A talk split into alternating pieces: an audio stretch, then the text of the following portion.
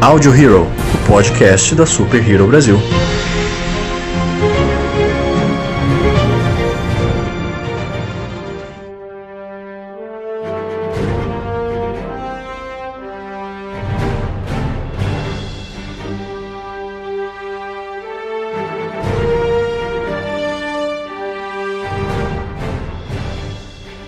Olá, senhoras e senhores de todo o multiverso, sejam bem-vindos a mais um Audio Hero, o podcast da Super Hero Brasil. Eu sou Luan Pierucci. Eu sou Joyce Freitas. Eu sou o Alessandro. Eu sou o Matheus Souza. E estamos juntos mais uma vez hoje para falar sobre a primeira série do Marvel Studios, essa que se tornou a série mais vista do ano até agora, né, desse primeiro trimestre aí de 2021. E não é para menos também, né, gente? Essa série que foi extremamente hypada desde que ela foi anunciada. Hoje estamos todos juntos aqui para falar sobre as teorias, milhares de teorias que surgiram e sobre todo o enredo de WandaVision. É, como nosso participante hoje está aqui o Matheus Souza, você deve se lembrar dele lá do podcast de Avatar. Lá no finalzinho eu deixei ele fazer um jabá para vocês se relembrarem. Então, bora iniciar o papo. Eu só queria perguntar uma coisa: será que um de nós aqui é o Mephisto ou não? eis a questão, eis a questão. Bom, como eu disse aqui no começo do programa, a WandaVision realmente é a primeira série da Marvel, do Marvel Studios, né? A gente teve aí alguns anos atrás as séries da Marvel junto com a Netflix, mas elas são cânone e não são, né? Fica meio assim por não ser realmente uma obra do Marvel Studios. WandaVision já veio para mudar isso, porque já é uma produção do Disney Plus e tudo. E ela realmente é o que tá dando continuidade à Marvel, né, ao, ao MCU, Marvel Cinematic Universe agora. É, é interessante a gente começar esse programa realmente falando como foi a, a estrada até aqui, né? como que a gente chegou realmente em WandaVision, porque a Wanda, como vocês se lembram, né? Ela morreu no estalo do, do Thanos e ela foi voltar só lá no Vingadores Ultimato, o que a gente realmente não tinha muito tempo realmente para poder explorar a personagem, já que o Vingadores Ultimato ele serviu não só como uma homenagem para a equipe original, mas também tinham vários e vários personagens lá no final, então a gente não teve realmente como ver certinho tudo isso. E o Visão ele teve todo aquele arco de vida e morte, umas duas, três vezes dele. Então é bacana de dar uma analisada nesse começo, realmente assim. Lembrando tristemente, o Visão morreu duas vezes. Isso é muito importante, gente. Porque isso é muito deprimente.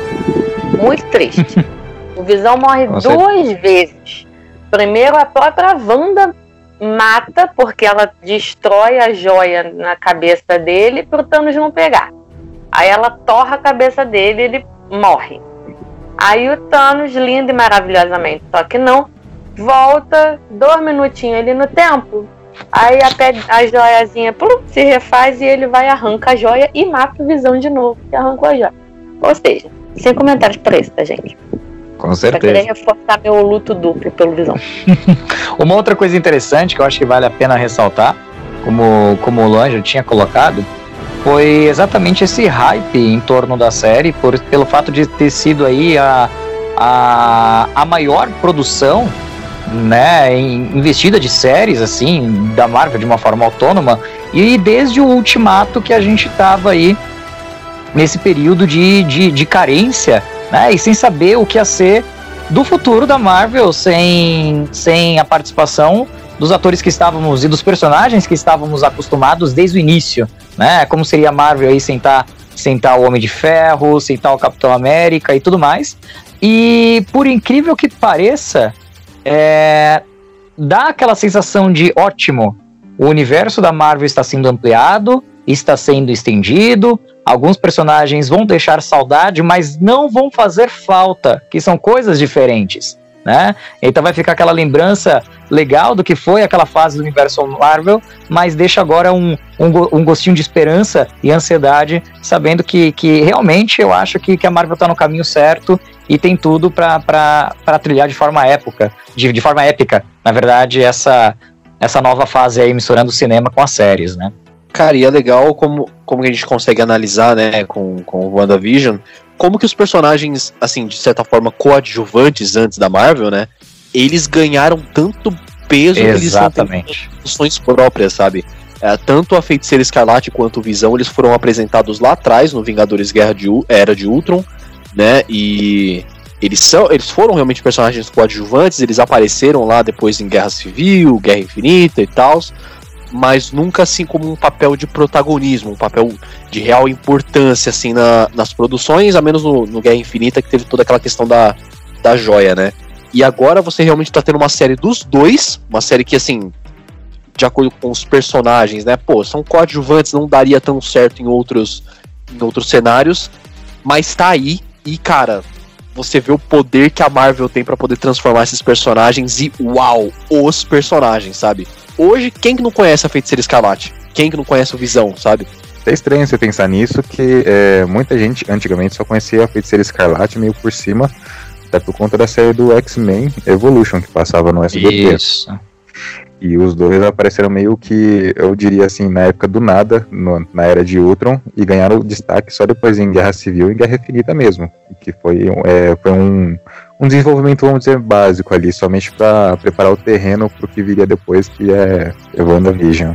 E assim, um destaque eu acho, eu acho que é até importante falar, já que o, o Luan ele comentou sobre, sobre personagens que não eram protagonistas e se tornaram também falar do, dos bastidores, da ideia que a, a Elizabeth Olsen, né, que ela que ela faz a feiticeira escarlate, ela foi durante muito tempo, ela como atriz, ela foi durante muito tempo coadjuvante quando comparada com as irmãs, né? Não vamos esquecer que ela é irmã da, da Elizabeth e da Mary Kate Olsen, né? Que ficaram famo famosas por, por participarem da série 3 é Demais e de diversos outros filmes aí dos anos 90 e dos anos 2000 e que durante muito tempo ela ficou meio com a sombra da, da, das irmãs. E atualmente ninguém lembra quem, quem é a, quem são as irmãs dela e ela pegou esse foco total, né? Então foi uma atriz que ela cresceu muito, muito, muito que se, que se encaixou perfeitamente com a personagem. É, e assim, eu acho que é acho que é seguro dizer para todo mundo, né? Assim como o Henry Cavill, ele é o crush eterno do mundo dos homens, a Elizabeth Olsen, ela meio que se tornou o crush eterno do mundo das mulheres também. Que, cara, que, que mulher maravilhosa, né? Meu Deus do céu. Fantástica. sim, sim. Dá licença, Scarlett né? Rainha, Elizabeth, minha princesa. Dá licença, tá? são minhas mulheres agora da, da Marvel, maravilhosas, divas, rainha. E assim, agora já entrando realmente no, no próprio enredo da série, é, ela lançou lá atrás, né, lá em janeiro, os dois primeiros episódios eles chegaram assim, e a série ela sempre nos, nos trailers ela tinha mostrado realmente aquela proposta dela ser mais ou menos uma sitcom de época, e é legal como, como que nos trailers a gente já ficava com aquele questionamento. Porra, o que, que é isso? É é meio que um multiverso, é uma realidade paralela, porque o Visão voltou, como é que ela trouxe o Visão de volta, não sei o que, não sei o que, não sei o que, não sei o que. E os primeiros episódios eles mostraram realmente essa questão de, de sitcom de época, na verdade cada episódio mostra uma década, a gente vai falar isso daqui um pouco mais pra frente. Mas é legal como que os dois primeiros episódios eles já dão aquele gostinho para você, tipo, poxa, tava precisando de uma produção da Marvel, tal, 2020 já não teve nada, mas ao mesmo tempo você fala, eu não entendi porra nenhuma desses dois episódios aqui, eu preciso de mais. Na real, nas redes sociais eu vi muita gente falando que abandonou a série por causa do primeiro ou dos dois primeiros episódios. E eu lia aquilo e pensava, esta pessoa não entendeu o conceito da série. Vocês me desculpem, galera, se algum de vocês está ouvindo podcast para saber como é que é a série, o que, que aconteceu, o que, que deixou de acontecer, para assistir, porque ainda não assistiu, você tá vacilando. Vai assistir esse negócio, pelo amor de Deus. Porque é, lá só claro sério... tem spoilers, né? Pelo amor de Deus. não, que assim, acho que o ponto é que é, muita gente é, gerou uma expectativa da série começar, sei lá, porradeira. Não sei, sabe? É, sendo que já vinha sendo mostrado, teve o quê? É, três trailers oficiais? Ou dois trailers e um teaser, uma coisa assim. Já vinha sendo mostrado no material sobre a série que tinha um conceito por trás daquilo. Que iria homenagear sitcoms, que iria ter é, um visual diferente, que não ia ser uma coisa óbvia. É, então não, não sei com que cabeça a galera foi assistir que já, sabe, meteu o malho na série por causa dos, dos dois primeiros episódios. Então, acho que a galera precisava entender o, o contexto e o objetivo que essa é uma série para assistir com a mente aberta. Você tem que entender que tem muita coisa estranha ali. Muita coisa nada a ver e que não é, é não tem as piadinhas é, comuns, não do jeito que a gente está acostumado do, dos filmes da Marvel.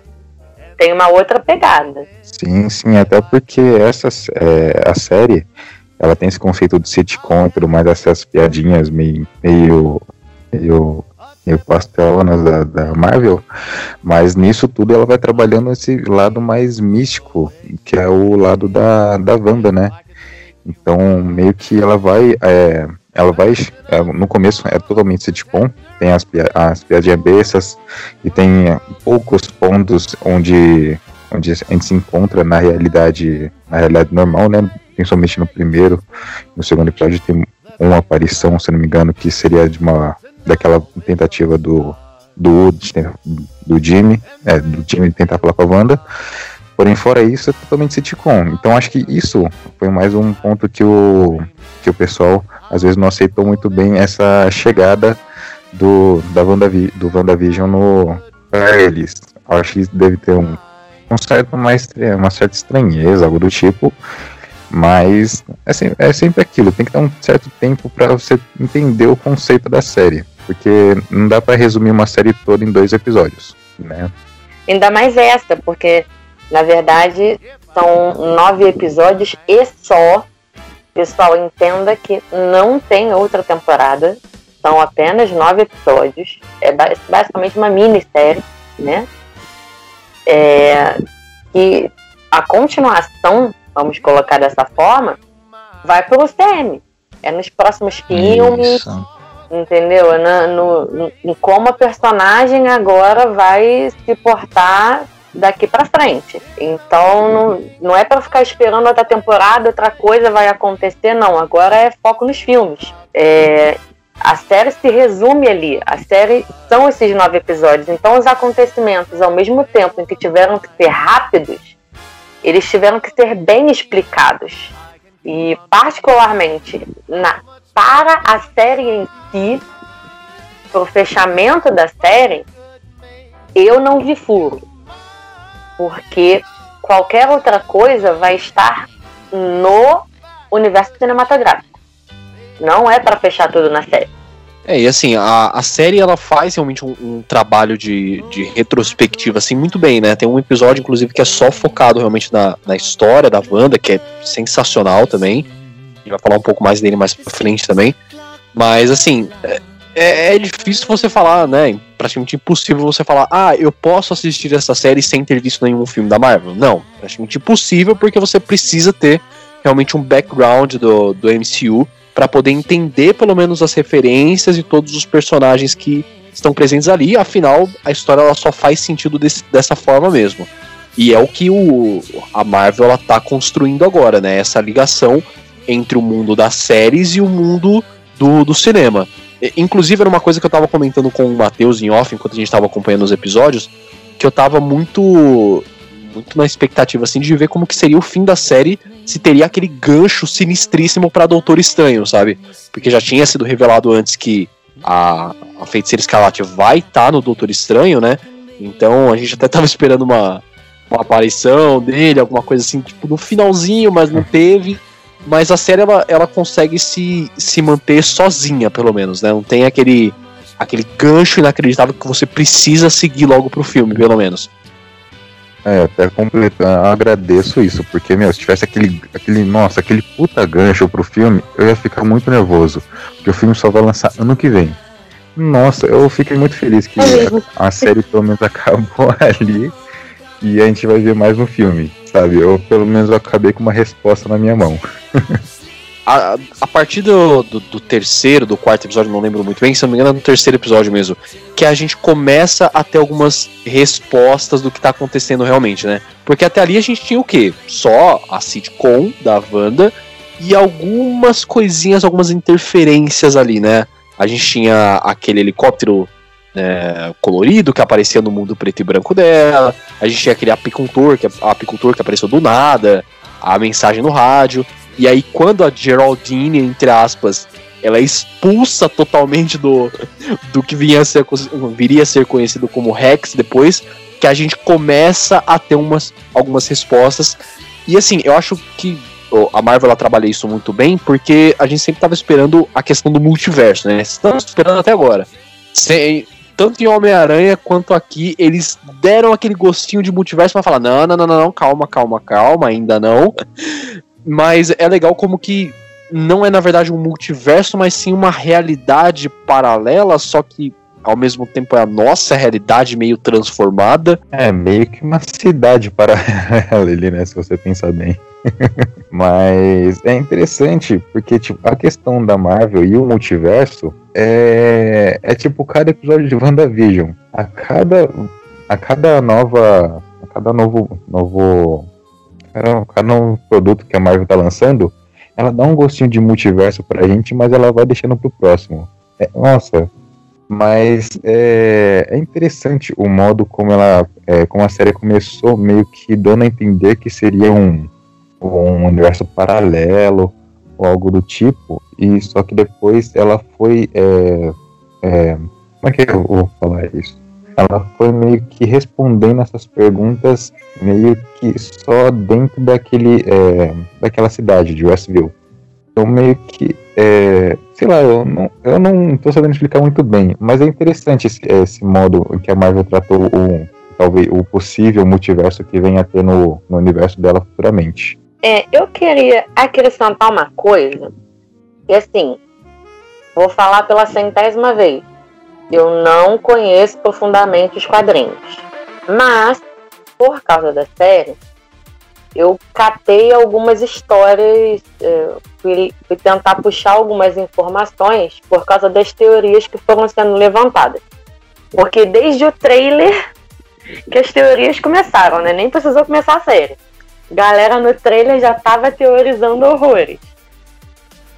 É, mas isso que vocês estão falando, da gente entrar na série é, pensando que aquilo pode ser um multiverso, pode ser uma realidade paralela, um universo paralelo, né? Que depois talvez não seja, é um delírio da Wanda, ela tá em coma, ela morreu, o que aconteceu? E aí, um pouco por causa disso, eu fui dar umas olhadinhas. É, e acho que quem conhece melhor, conhece bem as histórias é, dos quadrinhos e tudo mais, é, entrou nessa história imaginando que fosse que fosse todo aquele arco que é a dinastia M, né? E em resumo, a Wanda fica loucaraça e distorce a realidade toda, só que ela distorce toda inteira e de quebra mata praticamente todos os mutantes. Um resumo bem resumido, bem ridículo, tá, gente? É... E aí acho que isso também ficou na cabeça da galera. Será que ela enlouqueceu com a morte do Visão? É, porque para ela, ela, ela sumiu por cinco anos, mas no momento em que volta, a pessoa volta de onde parou, né? Então, para ela foi uma coisa que aconteceu no, no, dia anterior, vamos dizer assim. Então, será que ela surtou quando a ficha caiu, enlouqueceu e distorceu a realidade? Será que ela distorceu a realidade e ela já está sendo controlada pelo Doutor Estranho? Ela estava meio que num coma? Então foram teorias também que foram surgindo que eu particularmente achei interessante, porque casava com o contexto, né? É, e porque a galera tá naquele, naquela ânsia de ver a entrada dos mutantes no, no, no universo da Marvel, né? Então puxar, mesmo que fosse 2% desse arco, já seria a esperança dos mutantes entrarem mais rápido. Mas calma, galera, que isso ainda deve levar mais um tempo para acontecer. Talvez na fase 5. É... Mas também foram teorias muito boas e que eu parei para pensar sobre isso. Porque, mesmo não conhecendo, eu pensei: será que ela tá surtada? e tá imaginando isso na cabeça dela? Ou será que ela tá realmente executando isso na realidade? Foi um, uma coisa, né, que aí foi se respondendo depois do ter, a partir do terceiro episódio, né, é que terceiro, quarto episódio é que a gente realmente entende o que, que está acontecendo, que foi uma distorção de uma micro-realidade. Ela distorceu ali na cidade onde ela foi morar, né? Quer dizer, nem foi morar lá, né? Ela só embeidou mesmo. E assim, é, foi legal a gente ver essa série como que ela realmente explorou a extensão dos poderes da banda, né? Porque lá mais pro final da série que você tem todas as explicações da, daquela questão da magia do caos, né? E, e quão poderosa de verdade ela é. Mas o que, que a gente tinha visto de poder da feiticeira Escarlate mesmo no MCU até agora?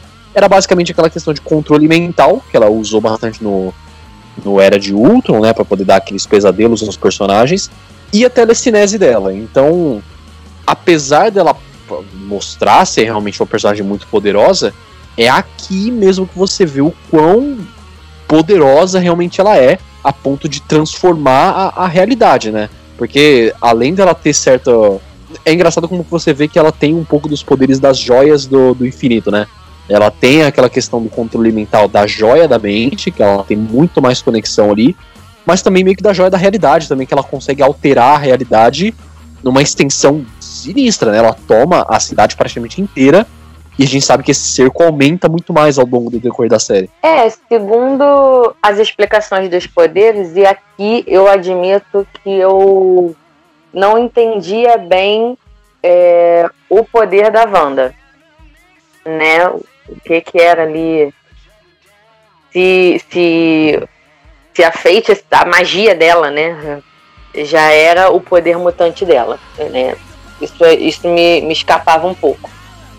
Só que, na verdade, o que a série também aprofunda é que o poder dela é manipulação das probabilidades. Ela mexe com as probabilidades em torno dela. É, e aí ela tem, com isso, associado a isso, ela tem a magia dentro dela. E que aí, enfim, vem toda essa questão da descoberta, é a magia do caos, então ela é uma feiticeira e ela é a feiticeira escarlate. Inclusive, eu descobri que a origem dela e do irmão são completamente confusas nos quadrinhos, porque eles têm umas três ou quatro origens misturadas, assim. Exatamente. Eles fazem um pouco de confusão, né? A única coisa que é certa é que eles são irmãos e são gêmeos. é isso. Eles são irmãos e gêmeos. Filhos do Magneto. Mas até ser filhos do Magneto foi uma coisa que entrou depois, porque eles não eram. Eles foram, eles foram é, criados né, nos quadrinhos, não, meio que não sendo. Aí, para dar certas justificativas, eles viraram. Aí falou: não, na verdade, aquele casal só criou e era filho do Magneto com uma mulher lá. Enfim, aí depois as crianças foram jogadas lá. Aí depois criou-se mais uma informação de que eles foram levados para experimentos. E aí depois dos experimentos eles foram abandonados de novo. Então, tem, tem umas coisas assim que eles foram agregando na história da, da Wanda e do Pietro com o passar do tempo, mas que não era é, a, a origem mesmo que foi feita inicialmente. Eu acho que tem umas confusões quando os personagens crescem muito, né? Sim. Que eles criam um personagem assim, ah, vamos criar aqui, ele é filho da, da Maria Maximoff. Pronto. Aí taca lá os dois. Só que os personagens vão crescendo, vão ganhando importância. Você quer criar um arco muito grande em torno do personagem, você precisa contar melhor a origem daquele personagem. Sim. E aí gera algumas confusões. Mas no contexto atual, eles são filhos do Magneto, descobrem isso adultos, o que gera várias confusões. Eles já foram amigos do, dos X-Men, amigos dos Vingadores, já foram da, do grupo do Magneto de bandidos, já foram um monte de coisa, né? E, e na série o que eles exploram é a questão de quando eles eram menores e que os pais morreram. E que aí mostra o tal do poder de manipulação da pro probabilidade da Wanda. Né? Não sei se eu já falo isso, mas é quando a bomba não explode. A bomba tem 50% de chance de explodir e 50% de não explodir. Ela inconscientemente manipulou para não explodir. Só que ela não é um sabia disso. ponto até interessante. Opa, pode continuar. Não, eu falei- só, só terminei falando mesmo que ela não sabia disso, né? A Wanda sim. não sabia que estava manipulando. É, então, é até um ponto interessante porque entra naquela. é, no que você falou dos mutantes. Porque, pelo que a série mostra, é, com a explicação da Agnes, também mais pra frente, só que eu vou dar uma adiantada aqui já. é que a Wanda ela sempre teve os poderes. E a, é, a experiência com a joia, com a joia da mente, só amplificou esses poderes dela. Ou seja, isso é, influencia futuramente nos mutantes. Como, é, como vai, é, vamos entrar numa discussão posteriormente também sobre a Mônica. Então é uma introdução bem interessante que a Marvel está montando ali para colocar os mutantes futuramente, possivelmente também o Quarteto Fantástico até. Sim. E, e pegando um pouquinho desse gancho, da ideia da, do, do poder, do quão grande o poder da, da, da feiticeira escarlate ela é grande, o poder da Wanda, é, é até uma, uma, uma referência, eu me lembro, tinha um episódio, um episódio bem marcante do, do X-Men Evolution, que é bem na, quase naquela fase final, quase próximo do arco do, do, do Apocalipse, que tinha uma hora que o Magneto ele tava próximo de ser atacado por uma sentinela, e a Wanda, ela simplesmente travou o Magneto. O Magneto, que a gente sabe do poder do Magneto, ela bloqueou todo o poder do Magneto. Tanto que o Magneto ele olha pra Wanda desesperado e ele fala assim: Wanda, libere meus poderes, que ele não conseguia usar o poder por causa dela. Né? E eu me lembro que quanto mais raiva, quanto mais raiva ela tinha do pai dela, mais o poder dela aumentava. Então é, é- é muito legal, como a, a Joy falou, essas incógnitas sobre as origens do poder dela e sobre essas variações dela, né? Que uma hora ela é uma feiticeira, uma hora ela é uma mutante, uma hora ela, ela, ela mistura um pouco de, de, de tudo isso.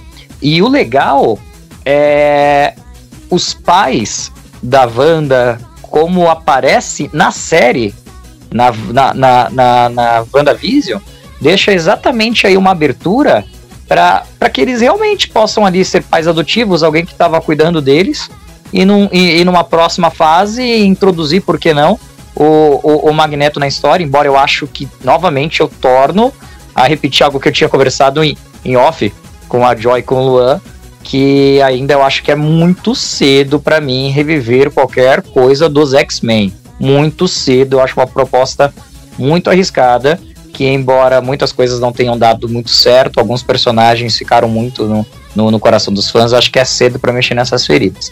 Mas enfim, é, é notório o poder da Wanda, e apenas uma curiosidade babaca, eu não sei porquê, quando eu era moleque eu confundia muito a Wanda, a Feiticeira Escarlate, com a, com a Psylocke dos X-Men. Eu não sei por que eu vivia fazendo essa confusão. Eu acreditava, eu assisti X-Men Evolution acreditando que a Wanda era a Psylocke. Mas enfim, é isso. É o nome, né? É, pode ser. E assim, é é interessante o Matheus ele comentou sobre a Mônica, né? Eu já queria entrar nessa, nessa parte por conta do que a gente tava falando antes do, do estalo, né? É, é muito bacana porque a gente viu no- na hora que estavam apresentando mais a, a, a Mônica como que foi a, a loucura do mundo inteiro quando as pessoas que foram instaladas voltaram, né? A gente tinha visto isso um pouquinho no Homem-Aranha Longe de Casa, mas foi uma coisa bem rápida. E essa, essa cena é sensacional, porque eles voltam realmente do jeito que eles foram instalados, né? A, a pessoa vai se, se desintegrando e depois ela vai se remontando assim. E o desespero de todo mundo aparecendo do nada no hospital, né? Querendo ligar pra, pra não sei o que, que não sei o que, e as pessoas aparecendo do nada do quarto dos outros. Isso é assim, é. É uma coisa muito desesperadora, porque o mundo não tava preparado, sabe? São cinco anos que todo mundo ficou sumido ali. e te falar, foi genial. Eu revi esse trecho antes, antes aqui da nossa gravação do cast, eu revi esse trecho e é genial, porque no caso da Mônica, ela acorda sentada na poltrona do quarto do hospital, no qual a mãe dela estava internada após uma cirurgia, porque a mãe dela tinha câncer. Sim, exatamente. É, né, é o que é apresentado ali. A mãe dela estava com câncer, fez uma cirurgia, foi pro quarto e ela estava dormindo na poltrona quando ela sumiu. Cinco anos depois, ela aparece sentada cochilando na mesma poltrona. E é exatamente o que você está falando, Luan. É o, o, o. Vou usar uma palavra velha que agora é o pandemônio. Porque ela sai, ela sai no hospital desesperada, não vê a mãe na cama, é um quarto vazio.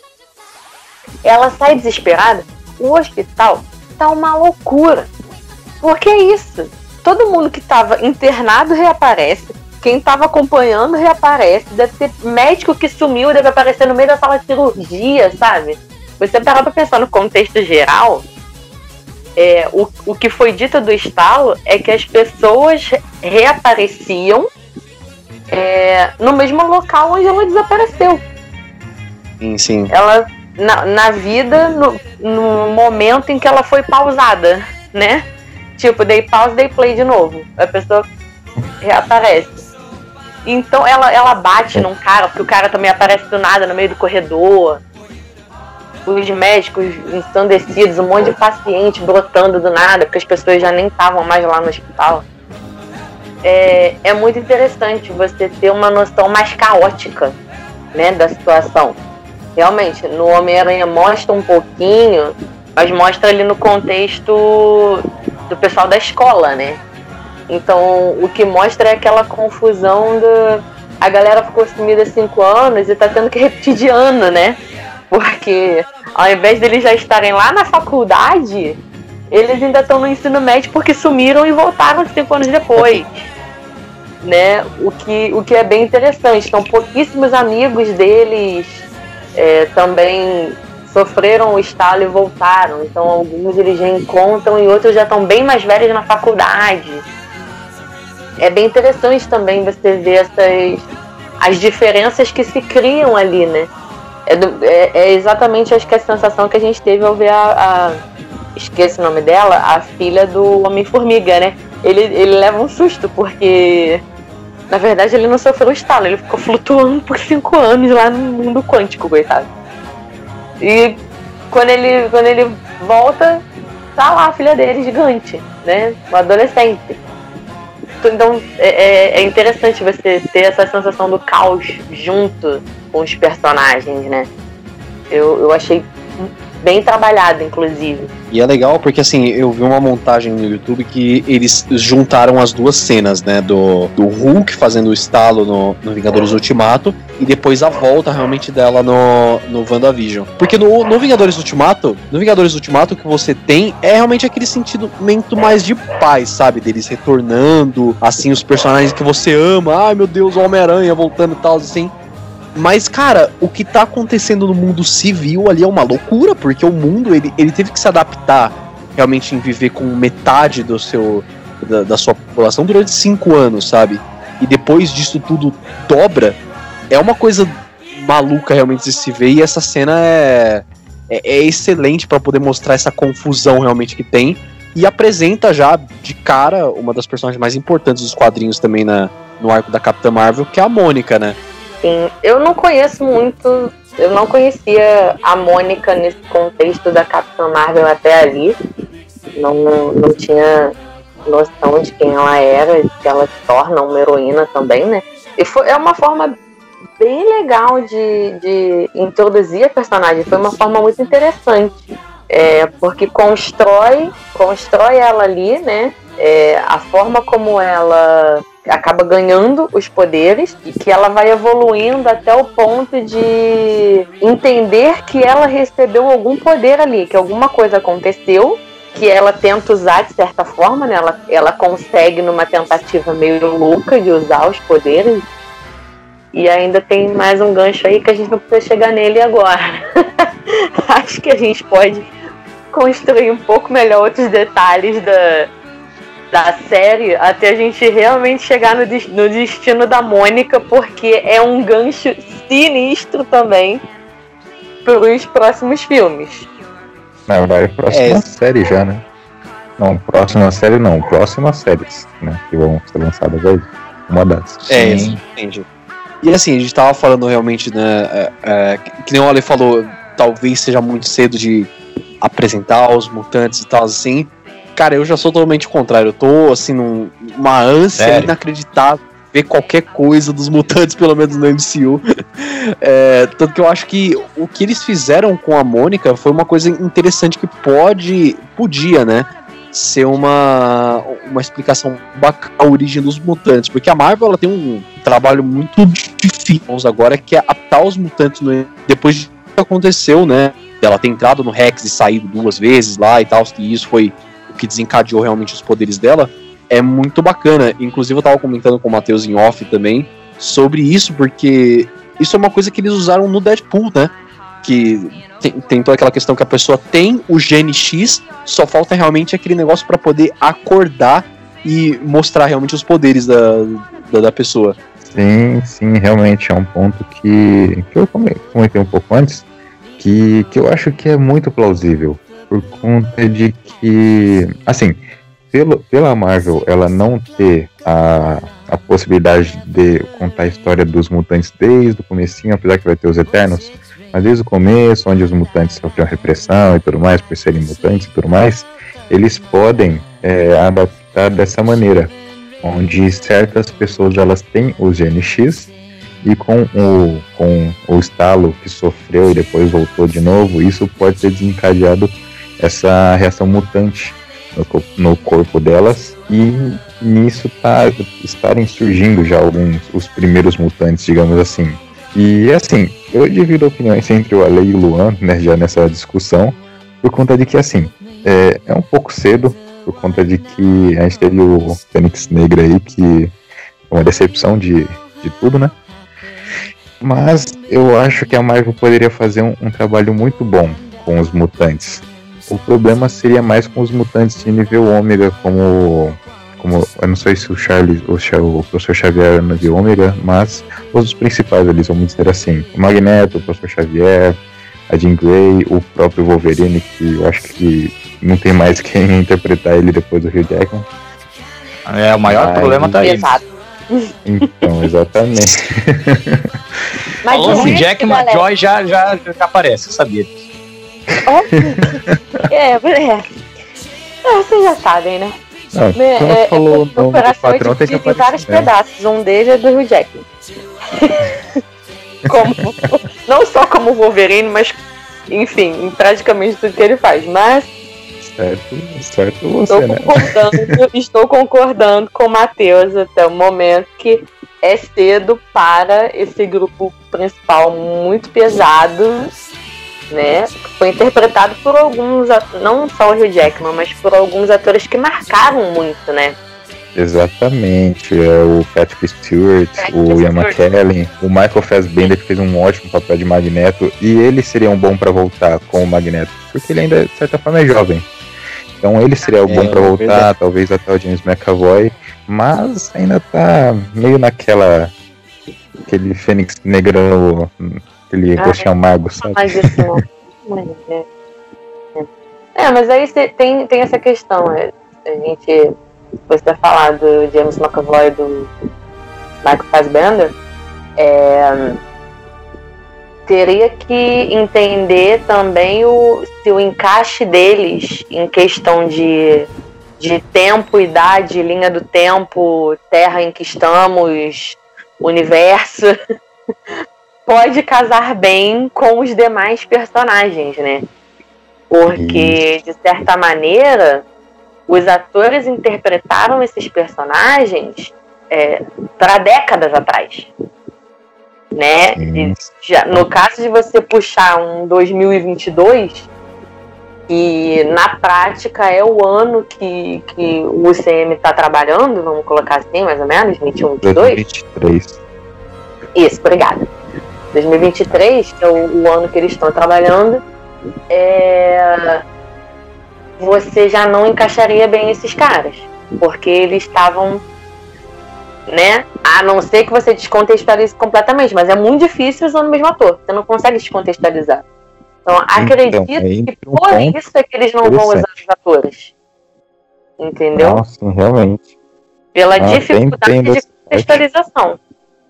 Não, até entendo perfeitamente essa parte. O, a questão entra na questão de um ator que apareceu em WandaVision. Não sei se Vamos dá pra falar dele mencionar agora, já. né? Ah, falar já, já? já. Vamos Não, vamos falar de muitas coisas. Vamos embolar os assuntos aí, vai. já puxa aí, vamos embora. Então vamos lá então. Então, aí temos a, a introdução de um querido personagem que apareceu primeiramente em Dias de um Futuro Esquecido, que fez uma, uma aparição maravilhosa. Nosso querido Pietro, que no Dias de Futuro Esquecido foi Peter. Não, você ia falar que ia emendar já a questão dos atores, que, que no Dias de Futuro Esquecido, eu não lembro em que década se passa, se não me engano é 80, 90 ali mais ou menos, que é, e ele aparece na série com a mesma aparência, mesmo cabelo, assim, o jeito de se vestir é igual, idêntico. Então, aí entra essa questão de como seriam introduzidos os mutantes, se eles pudessem usar os mesmos atores e tudo mais, por conta já dessa aparição que teve do, do Mercúrio na série. Entende? Assim, foi meio fora de contexto, confesso. Foi Mas, basicamente assim, sacanagem, foi uma trollagem. ah, foi. Não vou. Mas, não ó, vou Eu não vou curti, expor, tá? tá? Segue, segue o assunto, depois eu comento. Assim, Não vou olha, é. É, o o Evan Peters, assim, é, já tinham alguns rumores de que ele poderia aparecer na série, né, e tal. A, a aparição do Evan Peters na série, antes eu levava como muito carinho, porque foi uma das coisas que mais me fez pirar assistindo eh, a série. Eu lembro que eu tava indo pro trabalho assisti- é, assistindo o episódio, e quando ele apareceu, eu quase gritei no meio de todo mundo. Eu falei, caralho! É o Mercúrio do X-Men, não é possível isso! Que os caras estão fazendo esse crossover, puta que pariu. Foi uma coisa realmente que eu fiquei boquiaberto, o episódio acaba logo ali. Eu falei, caralho, não, não é possível um negócio desse. Mas aí a gente chega no final e não era nada disso. Cara, Só fazendo a aparição dele, ele podia ter soltado a frase do, do Mercúrio do, do UCM, né? Podia ter falado, não me viu chegando? Ah, que vacilo. E assim, é, é engraçado porque quando o Mercúrio apareceu, entre aspas, né? Começou, obviamente, se já tinha teoria até ali, a partir desse momento, então, pelo amor de Deus, né? Porque era o Evan Peters, né? A gente tinha aquela questão de, porra, é o Mercúrio do- dos X-Men, é realmente a primeira aparição de um mutante e tal e tal. E aí tinham várias teorias, inclusive uma que eu achei sensacional, que eu- era o que eu tava acreditando até então, que na verdade aquele não era o Mercúrio dos X-Men, mas sim uma criação da Wanda, dela ter meio que ressuscitado o Mercúrio e tal, mas por conta das limitações dos poderes dela, ela não trouxe realmente a aparência que ele tinha antes, mas só pegou um cidadão aleatório lá de, de Westview e meio que deu os poderes pra ele, as memórias e tudo assim. Sabe, eu aceitava qu- qualquer explicação, vai, qual- pega qualquer explicação e me fala que esse é o Mercúrio do, do X-Men e acabou. Mas não, não faz o que os caras fizeram no final da série. Cara, que Ah, eu achei divertido, desculpa. cara não consigo. Não, não é questão de ser bom, ruim, tenho perfeito, frustração. imperfeito, mas eu achei engraçado. Eu fiquei com uma frustração nisso a nível de fim do, do Homem de Ferro 3, cara. Ai, que maldade. Caramba, pegou pesado. Não, não, não. Vamos Pesado. reduzir isso aí, Ah, é, eu- não, cara, eu, eu juro pra 2. você. Eu juro pra você. Eu, eu achei. Eu achei assim. É, uma trollagem pesada, tá? Foi uma trollagem pesada. Porém, de certa forma, eu achei genial. Porque, cara, como é que eles vão usar o cara? Se eles não, eles não têm intenção, pelos, pelo que é, é, vem sendo divulgado e pelas, pelas produções que realmente vão estrear nesse momento, eles não têm intenção de usar os X-Men agora. De colocar na fase 4 com peso e tudo mais. E eu achei que foi uma trollagem muito boa, porque eles tiveram um, uma genialidade pro mal de sacanear a galera falando: Olha, eu trouxe Pietro, olha, divirta-se, eu trouxe Mercúrio. Aí ele começa a ficar estranho. Começa a fazer muita pergunta estranha. Aí as lembranças deles não casam. E aí você fica: Hum, ele é de. do universo paralelo, ele é de outra linha ali e tem umas diferenças nas memórias, porque a galera chegou a levantar isso. Como eles tinham pequenas diferenças nas lembranças de que quando ela é, foi, de que tinha sido a Wanda que puxou o irmão, mas puxou o irmão errado. Ao invés dela ressuscitar o irmão, ela trouxe um uh, de outro de outro universo do multiverso, né? É, Aí teve essa questão. Então, quando teve algumas umas pequenas diferenças, a galera levantou: ah lá, lá, ela trouxe o irmão errado.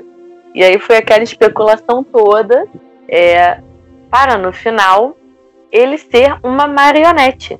Ele Exatamente. era uma marionete com, com, um nome que tem um trocadilho tosco, que as pessoas nas redes sociais me chamavam atenção para isso, que o nome dele tem um trocadilhozinho ridículo, porque o nome dele é Ralph Boner. E aí é, cara. em inglês que a gente pode traduzir como meia bomba. Falei. Ai, sabe? É, é isso Caraca. que me deixa revoltado. A série tava, ela tava perfeita. A série tava perfeita para mim. Porra, Mercúrio, não sei o que. Aí os caras me tiram esse gosto de, de crossover com os X-Men pra me colocar um boner joke, cara. Não, não, não, não, não dá, cara. É, a, a, teoria que mais circulou com a aparição do Mercúrio e que foi que só, só alimentou mais o, o pessoal das teorias foi de que, é, de que ele era o Mephisto. Ou de que o Mephisto pegou um corpo, ou de que o Mephisto criou um corpo que possivelmente era o mais próximo do irmão dela. E, meu, eu, eu acho que eu aceitaria isso, sem ser, é, sem ser esse final que deram pro personagem. Apesar que esse final que deram pode abrir portas para quem sabe ele se tornar um novo Mercúrio. Mas não, não vou aceitar ainda que ele é o Ralph, o marido da Agnes. Na minha opinião, uma da, do, um do retorno, um dos motivos para esse, esse retorno do, do, do, do Mercúrio, do ator que está interpretando o Mercúrio, é para Marvel mostrar para o público que ela tá com os direitos sobre tudo agora. E que a qualquer momento ela pode usar o, qualquer personagem do universo dos X-Men para ser inserido na série. Né? Então só foi para dar essa pitada de poder que eles têm agora. O que comercialmente também faz sentido. É. Sim. Porque a gente pensa muito só na, na, história, né? E a gente tem que lembrar que eles também têm a cabeça comercial, né? Eles pensam também no que eles podem ou não fazer, no que eles querem ou não mostrar comercialmente falando, né? Não tinha pensado por esse lado. E assim, é, é que nem o, o, o Matheus acabou de falar, né? É, tinha toda essa teoria realmente dele ser o Mephisto, porque como eu brinquei no, no começo do, do programa, como a, nós somos introduzidos aos filhos da, da, da Wanda, né, já puxando esse assunto aqui também, o Wicano e o, e o Celery, nos quadrinhos eles são parte da alma do próprio Mephisto mesmo, né?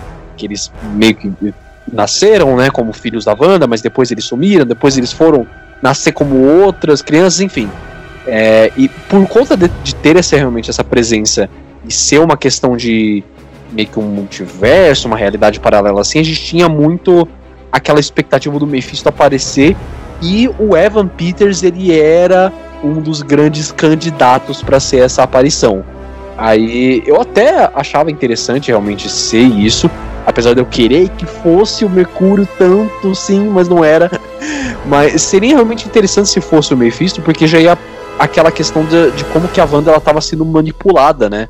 De até a parte do, do, irmão dela, que é uma das grandes perdas que ela teve na vida, foi mostrada no, no CM, tá sendo trazida de volta porque mostra realmente que ela não estava em controle de praticamente nada do que estava acontecendo ali. Ah, tá aí, deixa eu fazer uma, uma outra contextualização aqui.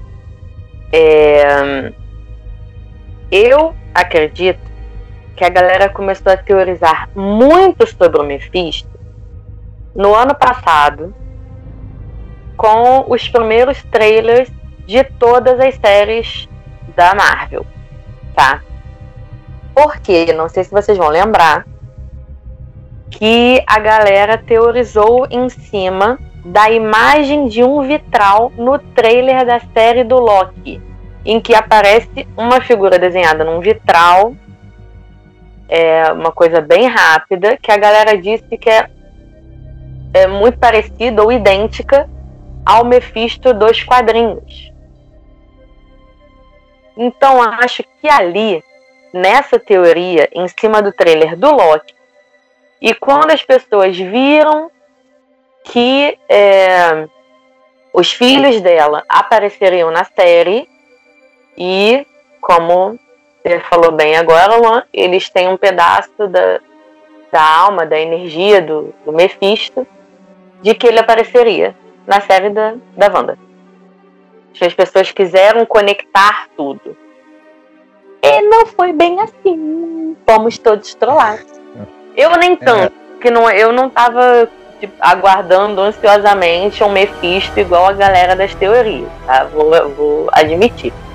Eu estava querendo ver o que ia acontecer.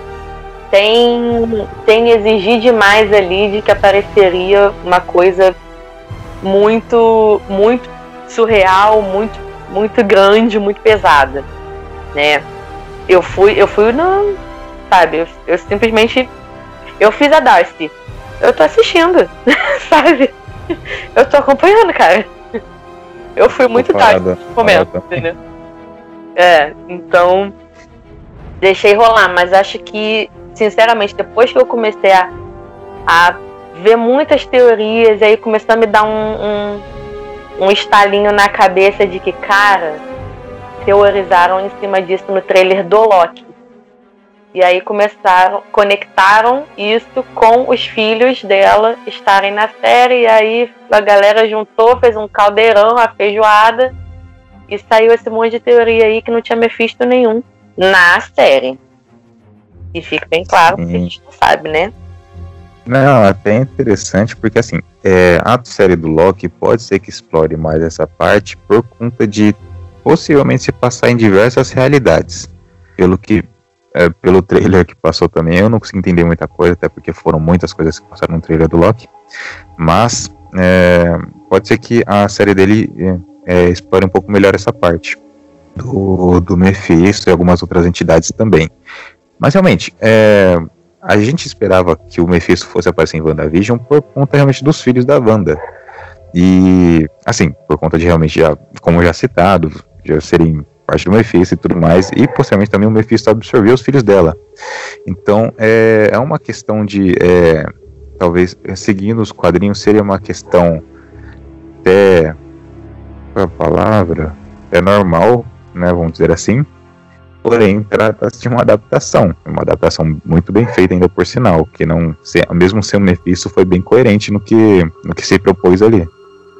É, e assim, é, é interessante porque o Mephisto, ele tem, ele tem assim, o um, um, título para ser um, um, dos próximos grandes vilões da, da Marvel, né? A gente teve todo esse arco do Thanos agora e a gente tá meio que à deriva aí, vendo se realmente o MCU vai seguir esse caminho de um grande arco por vez. Mas é.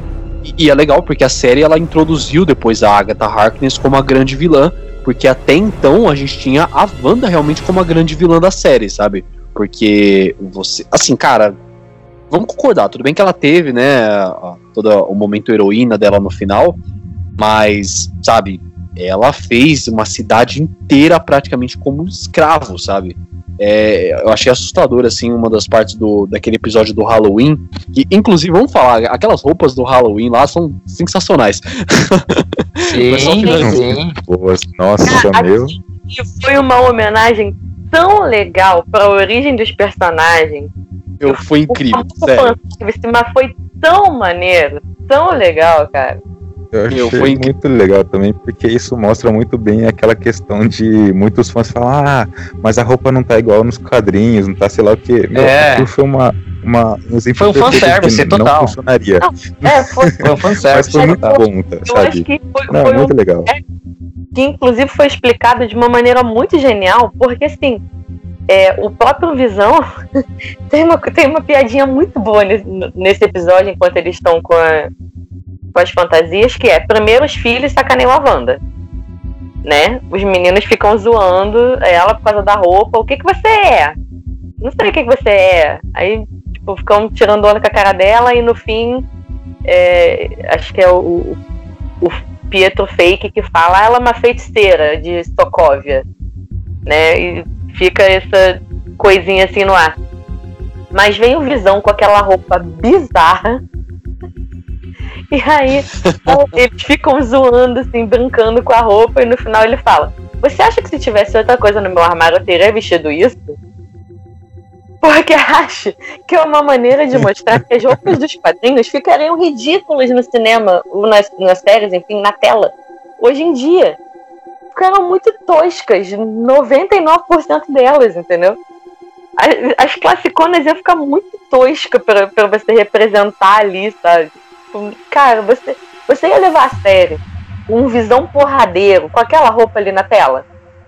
Desculpa, gente, não dá. Eu não ia conseguir levar a sério. O Pietro correndo. Não, não, não ia, não, eu não ia conseguir levar a sério. Não. Pietro correndo com aquele cabelo arrepiado dele, sabe? Tipo, dois topetes. Ainda escutando os Sweet Dreams. escutando os Dreams, exatamente.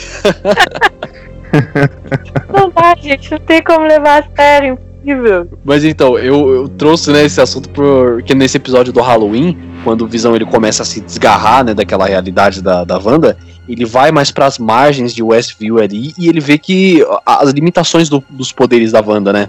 Porque apesar dela ser extremamente poderosa e ter criado toda aquela realidade, o poder dela não é ilimitado, né? Então as pessoas que estão mais na periferia, vamos dizer ali, de Westview, cara, elas estão assim, presas, sabe? É, você vê a mulher lá meio que estendendo a roupa, né? Naquele movimento repetitivo, a mulher tá chorando, sabe? Eles estão realmente presos e conscientes de tudo que aconteceu ali. Então você até esse episódio, até a revelação realmente da Agatha Harkness, você tem a feiticeira escalate como a vilã, cara, sabe? Ela, ela pirou, entendeu? É até interessante falar desse episódio, porque nesse episódio mesmo tem a expansão do Rex, né? E nessa expansão, o, o quartel-general lá da, da SWORD, eles viram um circo, em referência ao, ao que a Darcy falou lá no começo, que era o bando de palhaços inteiro. e depois do circo tinha uma loja de carros, se não me engano, uma concessionária, que depois disso ela nunca mais foi mencionada, nem o circo. Isso mostra também ah, essa questão da limitação, talvez. Por conta de que eles estavam um pouco mais próximos do, dos limites do Rex, talvez eles é, deram essa, vamos dizer assim, essa bugada também, sabe? Ficaram meio travando, algo do tipo, que nem essa essa mulher também que estava em movimento repetitivo ali, um sofrimento e tal. E também questão do, do Norm, que era o, entre aspas, companheiro de trabalho do Visão, que tem uma, uma hora que o Visão meio que liberta a, a mente dele do, do Rex ali, para saber o que está acontecendo de verdade. E ele tá desesperado, querendo saber da família e tudo mais, e fala da anomalia Maximoff. É bem interessante ver meio que esse contraponto do dessa da, da, da Wanda meio como vilã mesmo, como vocês citaram. É. Inclusive, eu vou aproveitar é, para fazer assim um, um pequeno apanhado de, desde ali do primeiro, né? Porque acho que é depois que passa, é, principalmente do quarto episódio, que é quando a gente vê toda a estrutura da, da SWORD, o agente Wu sendo chamado, a Mônica Rambeau acaba parando lá também, sendo, sendo enviada para estudar hum, o, o Rex, a Darcy, todo mundo. Até ali, a gente vai vendo pequenas falhas, né? mas são tão sutis que a gente. E como a gente está entrando na história, a gente, como nós já falamos, não, não sabemos o que está acontecendo, né? E é. Até um determinado ponto a gente não entende se a Wanda está sendo controlada, se ela está fazendo sozinha, o que está acontecendo.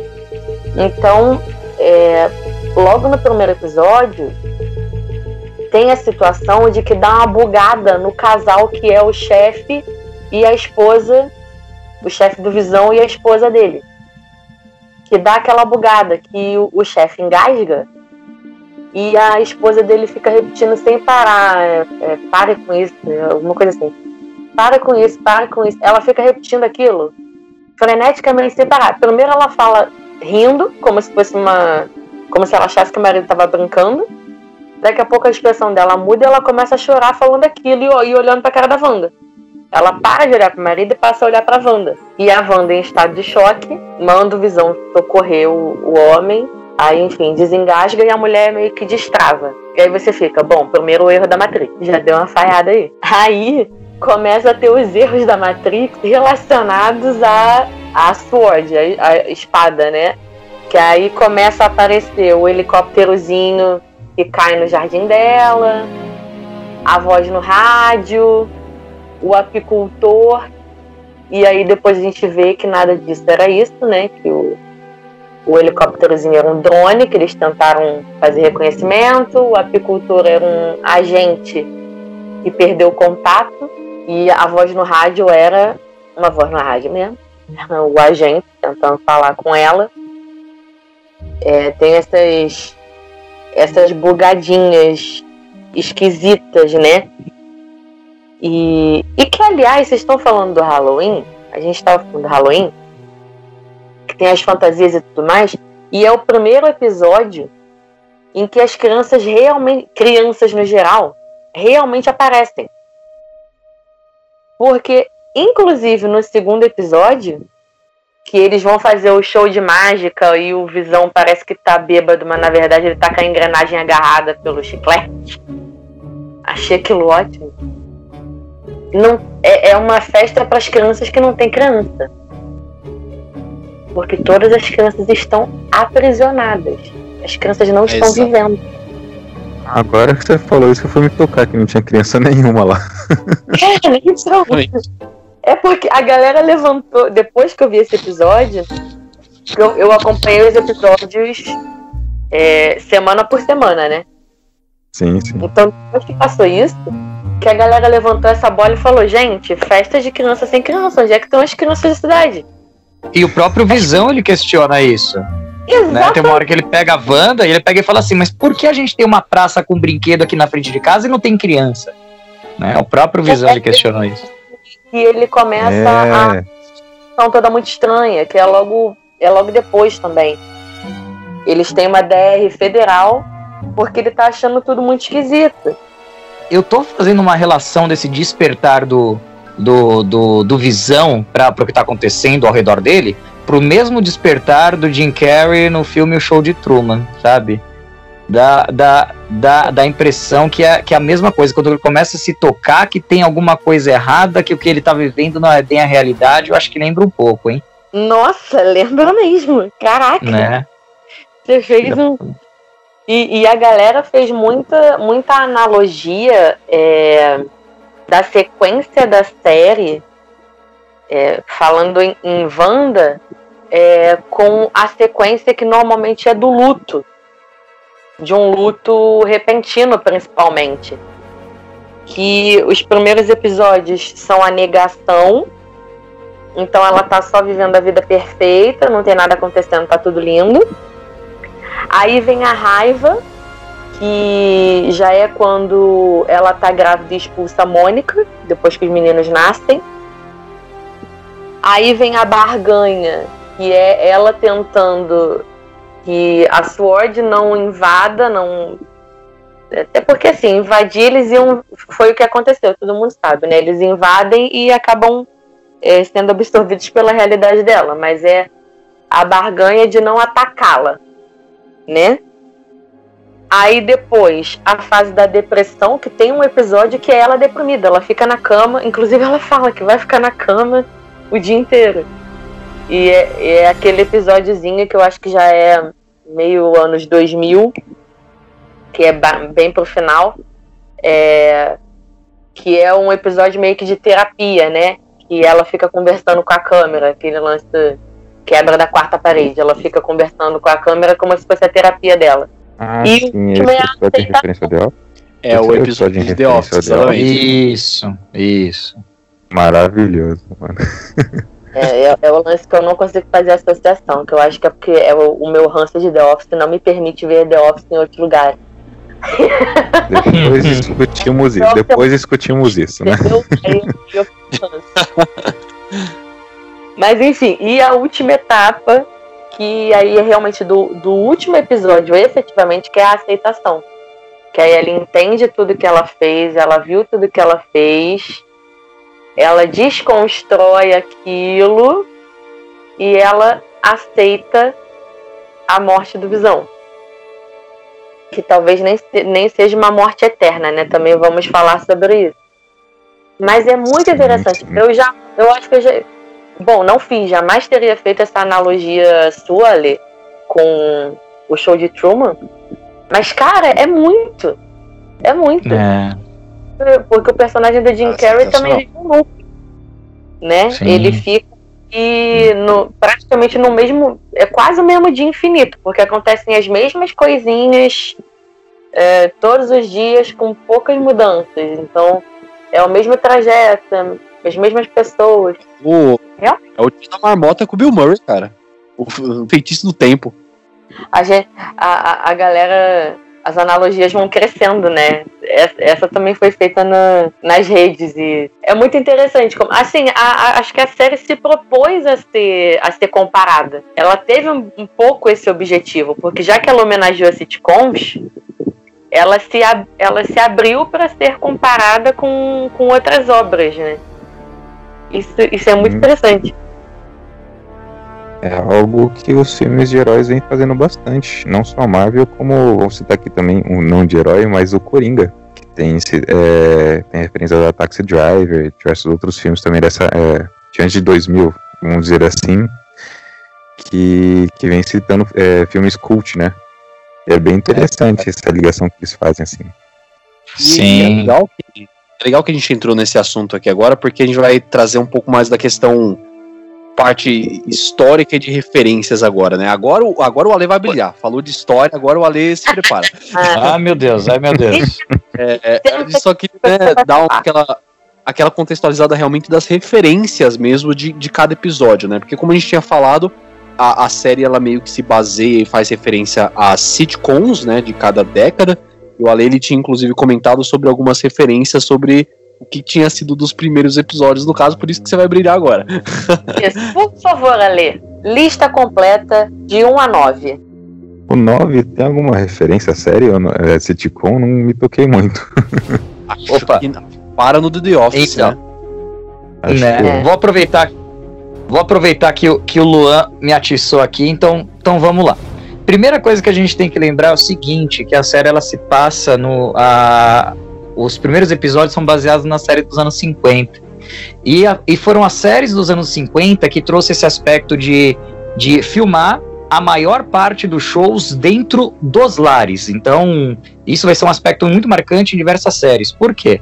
Porque como esses atores que vão participar, os atores das séries da década de 50, muitas vezes eles foram obrigados a prestar serviço militar e ir para a guerra, é, essa ideia de valorização do lar pelo fato de ter ficado de dois, três, quatro anos fora na guerra se tornou algo muito notório.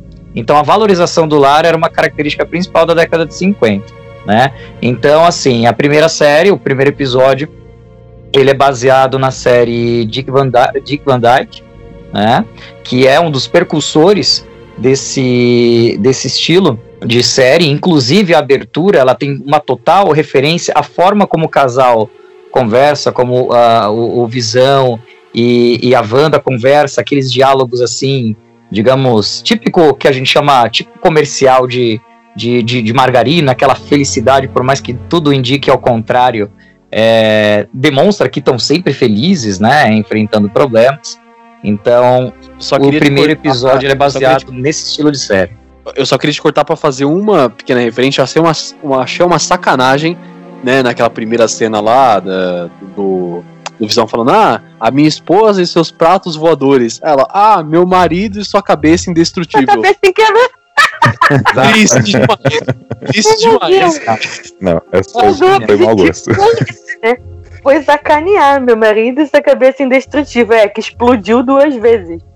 É, Exatamente. exatamente. Só queria, só queria deixar esse, essa sacanagem aqui. Não. Bem lembrado, bem um lembrado. comentário também em cima da em cima do que o Ale disse, é bem interessante também a questão da- das feições que eles fazem. Que, no- é, que nos anos 50 as feições eram, é, como eles passavam muita felicidade, um diálogo um pouco mais leve, Isso. era legal que eles faziam umas, umas feições um pouco mais talvez exageradas pra felicidade. É legal que ao longo da série, quando você vai vendo isso, vai mudando. Tipo, tanto do primeiro episódio quanto é, pros outros, por conta dessa, dessa questão que tinha no, nas séries antigamente. É, Isso. tá aí. Vou fazer um adendo que eu acho que, que o Ale pode completar. Porque é, nessas séries, até uma, uma determinada década, e acho que a galera vai reconhecer bem isso, porque quem assistiu muito Chaves sabe. Existem as risadas enlatadas. Elas são chamadas assim Uhum. popular, mas o nome é claquete.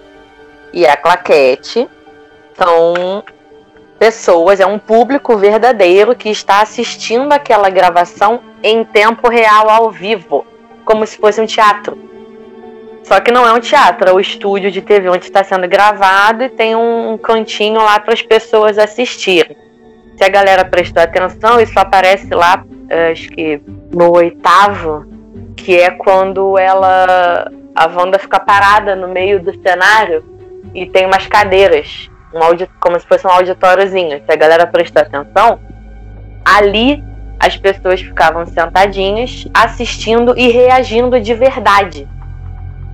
Porque aquela risa, aquele som de risadinha puxaria a risada de quem estava assistindo em casa. É uma reação psicológica. E, e pelo, que, pelo que falaram, tinha pessoas realmente assistindo o primeiro episódio de WandaVision. Reagindo de verdade. Então eles pegaram uma claquete de verdade naquele episódio. Fantástico. O que é legal. Sim. O episódio 2, ele é totalmente baseado na, na série da Feiticeira, né? A abertura ela é cheia de referências. Eu tava até achando que em algum momento da, da série ela ia torcer o, o, o narizinho, que nem a, a, a personagem ela fazia na hora de soltar alguns poderes, né? E eu acho que é a série principal da década de 60. Aqui a musiquinha da feiticeira. Tandan, tandan, Clássica, tandan. clássica. Você não É. Interessante que casou bem né, os temas. Totalmente, né? Totalmente. Não se baseasse na fita, eu ia achar muito errado. Já ia parar de assistir. já. É verdade, verdade. Ah, o episódio 3, ele já está inserido já na, na, na década de 70. E é baseado numa das principais. Uma das primeiras séries que elas foram totalmente assim.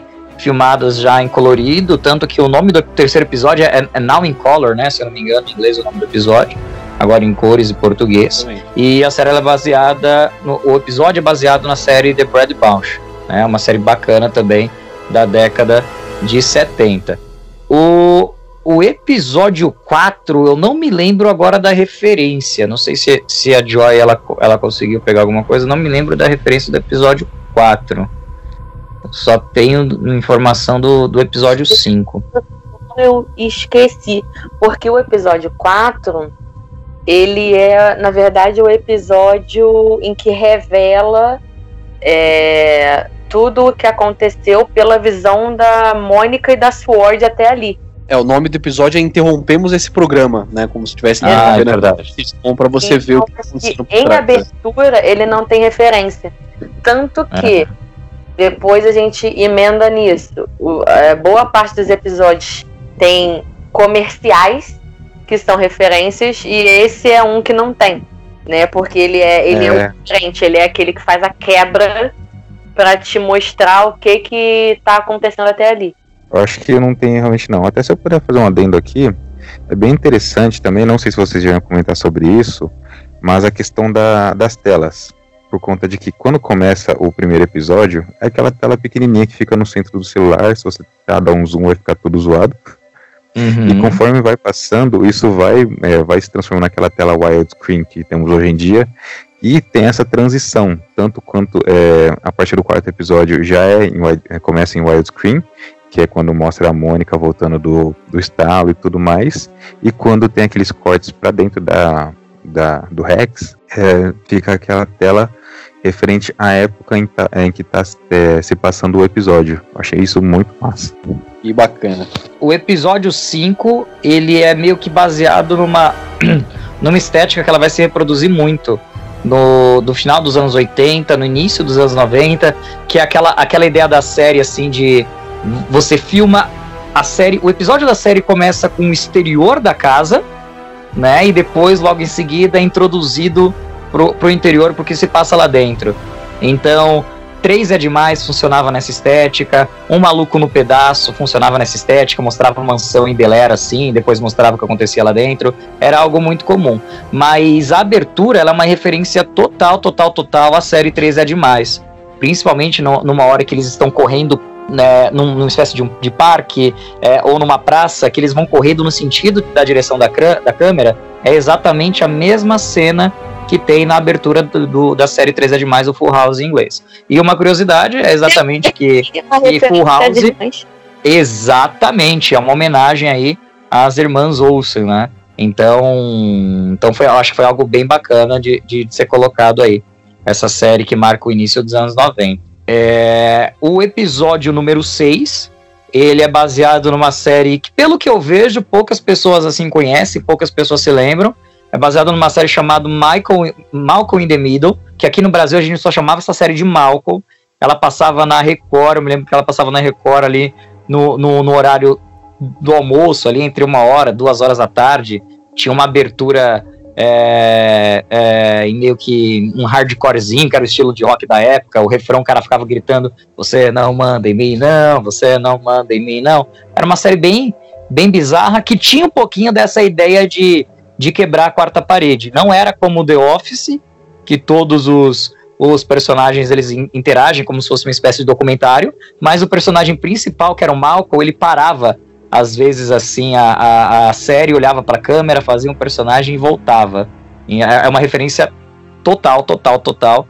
Principalmente quando mostra os filhos da, da, da, da Wanda, já adolescentes, interagindo com, com a câmera também que tem uma hora que eles vão interagindo, indo pra cozinha.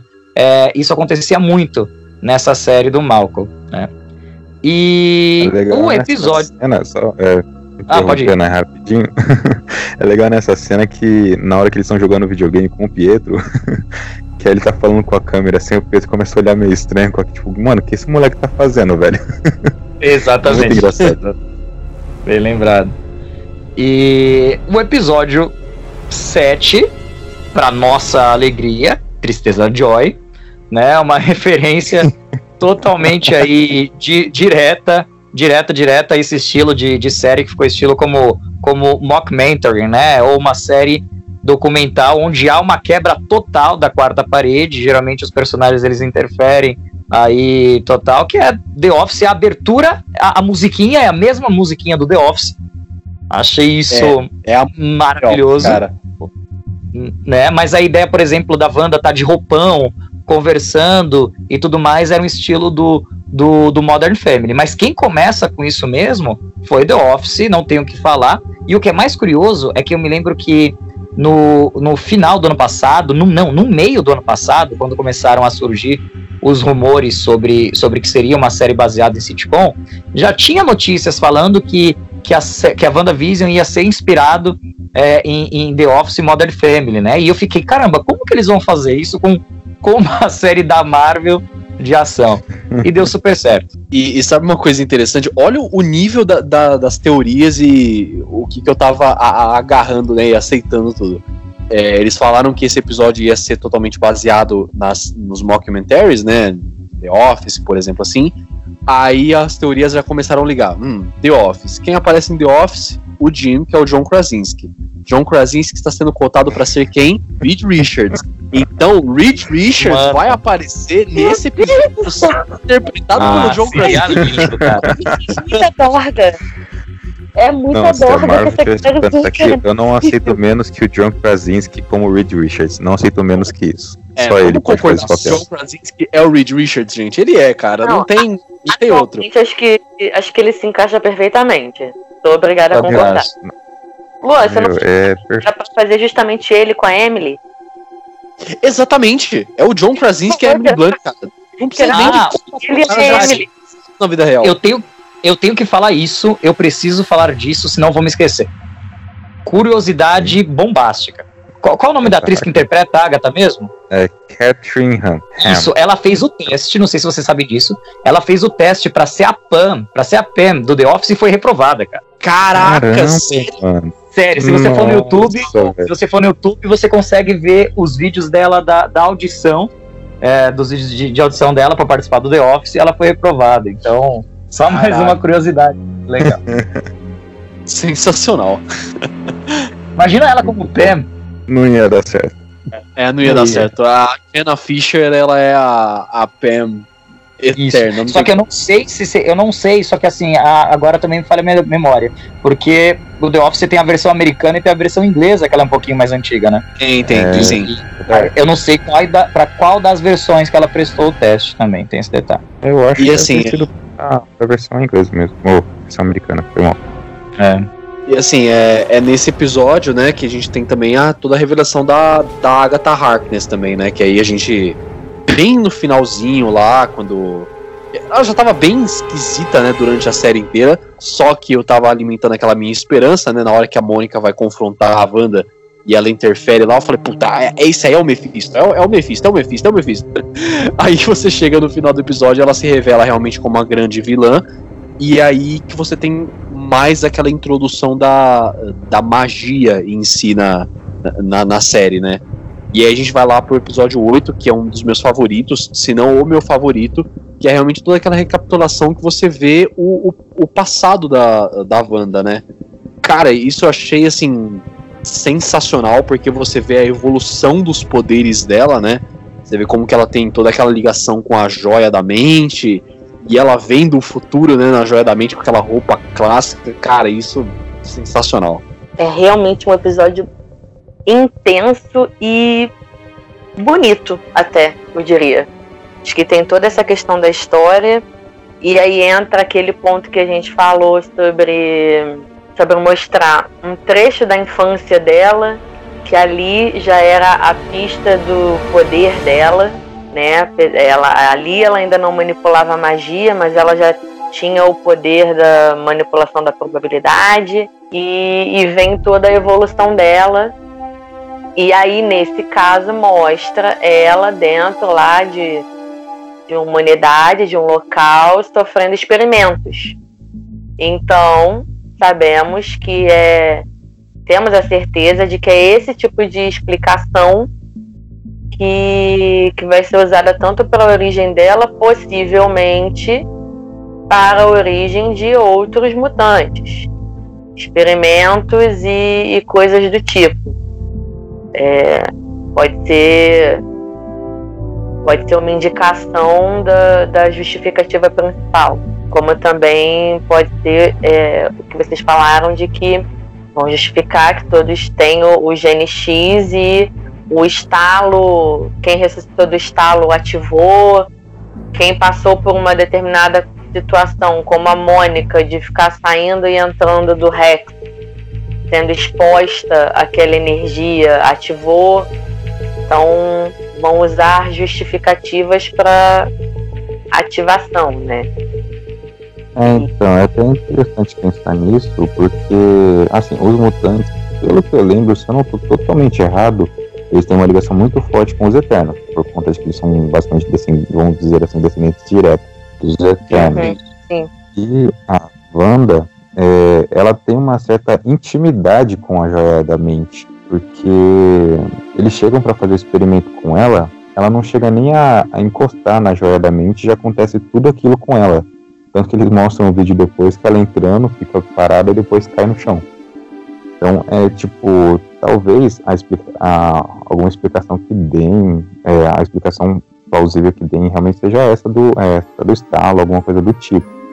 E até talvez os, é, possivelmente é, é, joguem a ideia de que os mutantes de nível ômega são aqueles que têm a, a, aquela intimidade com a joia da mente. Ou a joia da mente não, desculpa, a joia do infinito. Interessante. É uma, interessante. uma explicação bem interessante também. E também essa Porque- intimidade que a, a Wanda tem com a joia da, da mente explica o. explica um pouco dela com visão também. Interessante, pensando bem.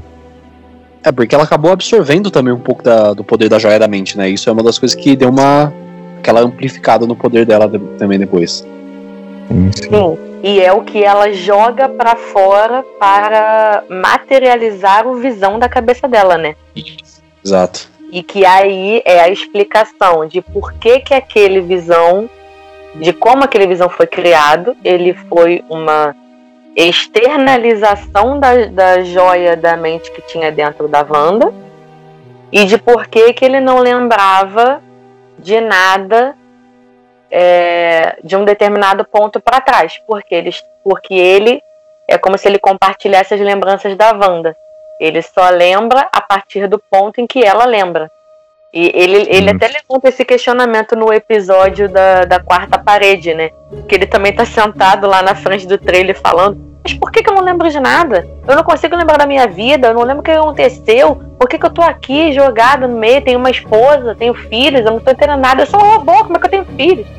E e tá falando de parada louca. né? Finalmente, né? Você fala, nossa, finalmente ele se fez essa pergunta.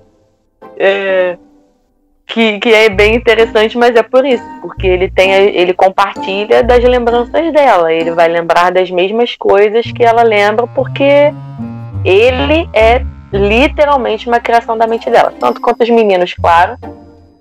Mas ali é a criação e é a, a replicação da mente dela, né? Porque tá ali dentro da cabeça dele as memórias dela. Sim, até um ponto interessante eu queria comentar é, é que no começo da série parecia muito que o Visão estava sendo tipo, totalmente manipulado pela Wanda. É, tanto em memórias quanto em, em- na- nas funções dele.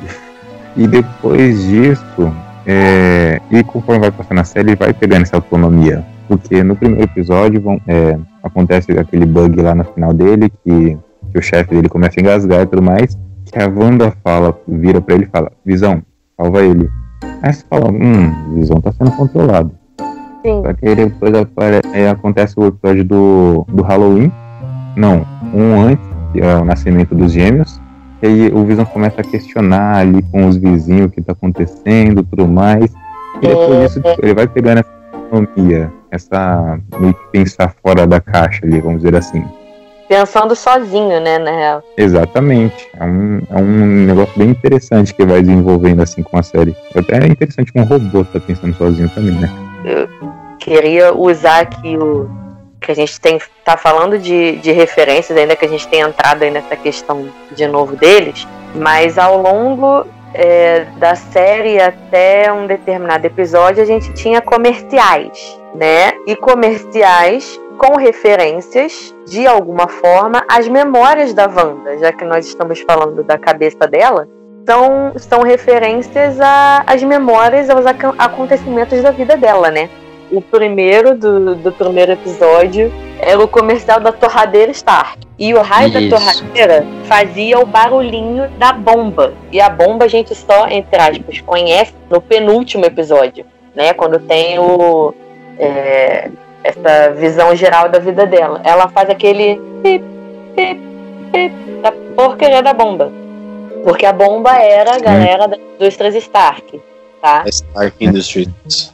a, a bomba que caiu lá e acabou matando os pais da, da Wanda e do, do Pietro. Então tem isso. Aí no segundo episódio, o comercial é do relógio Striker.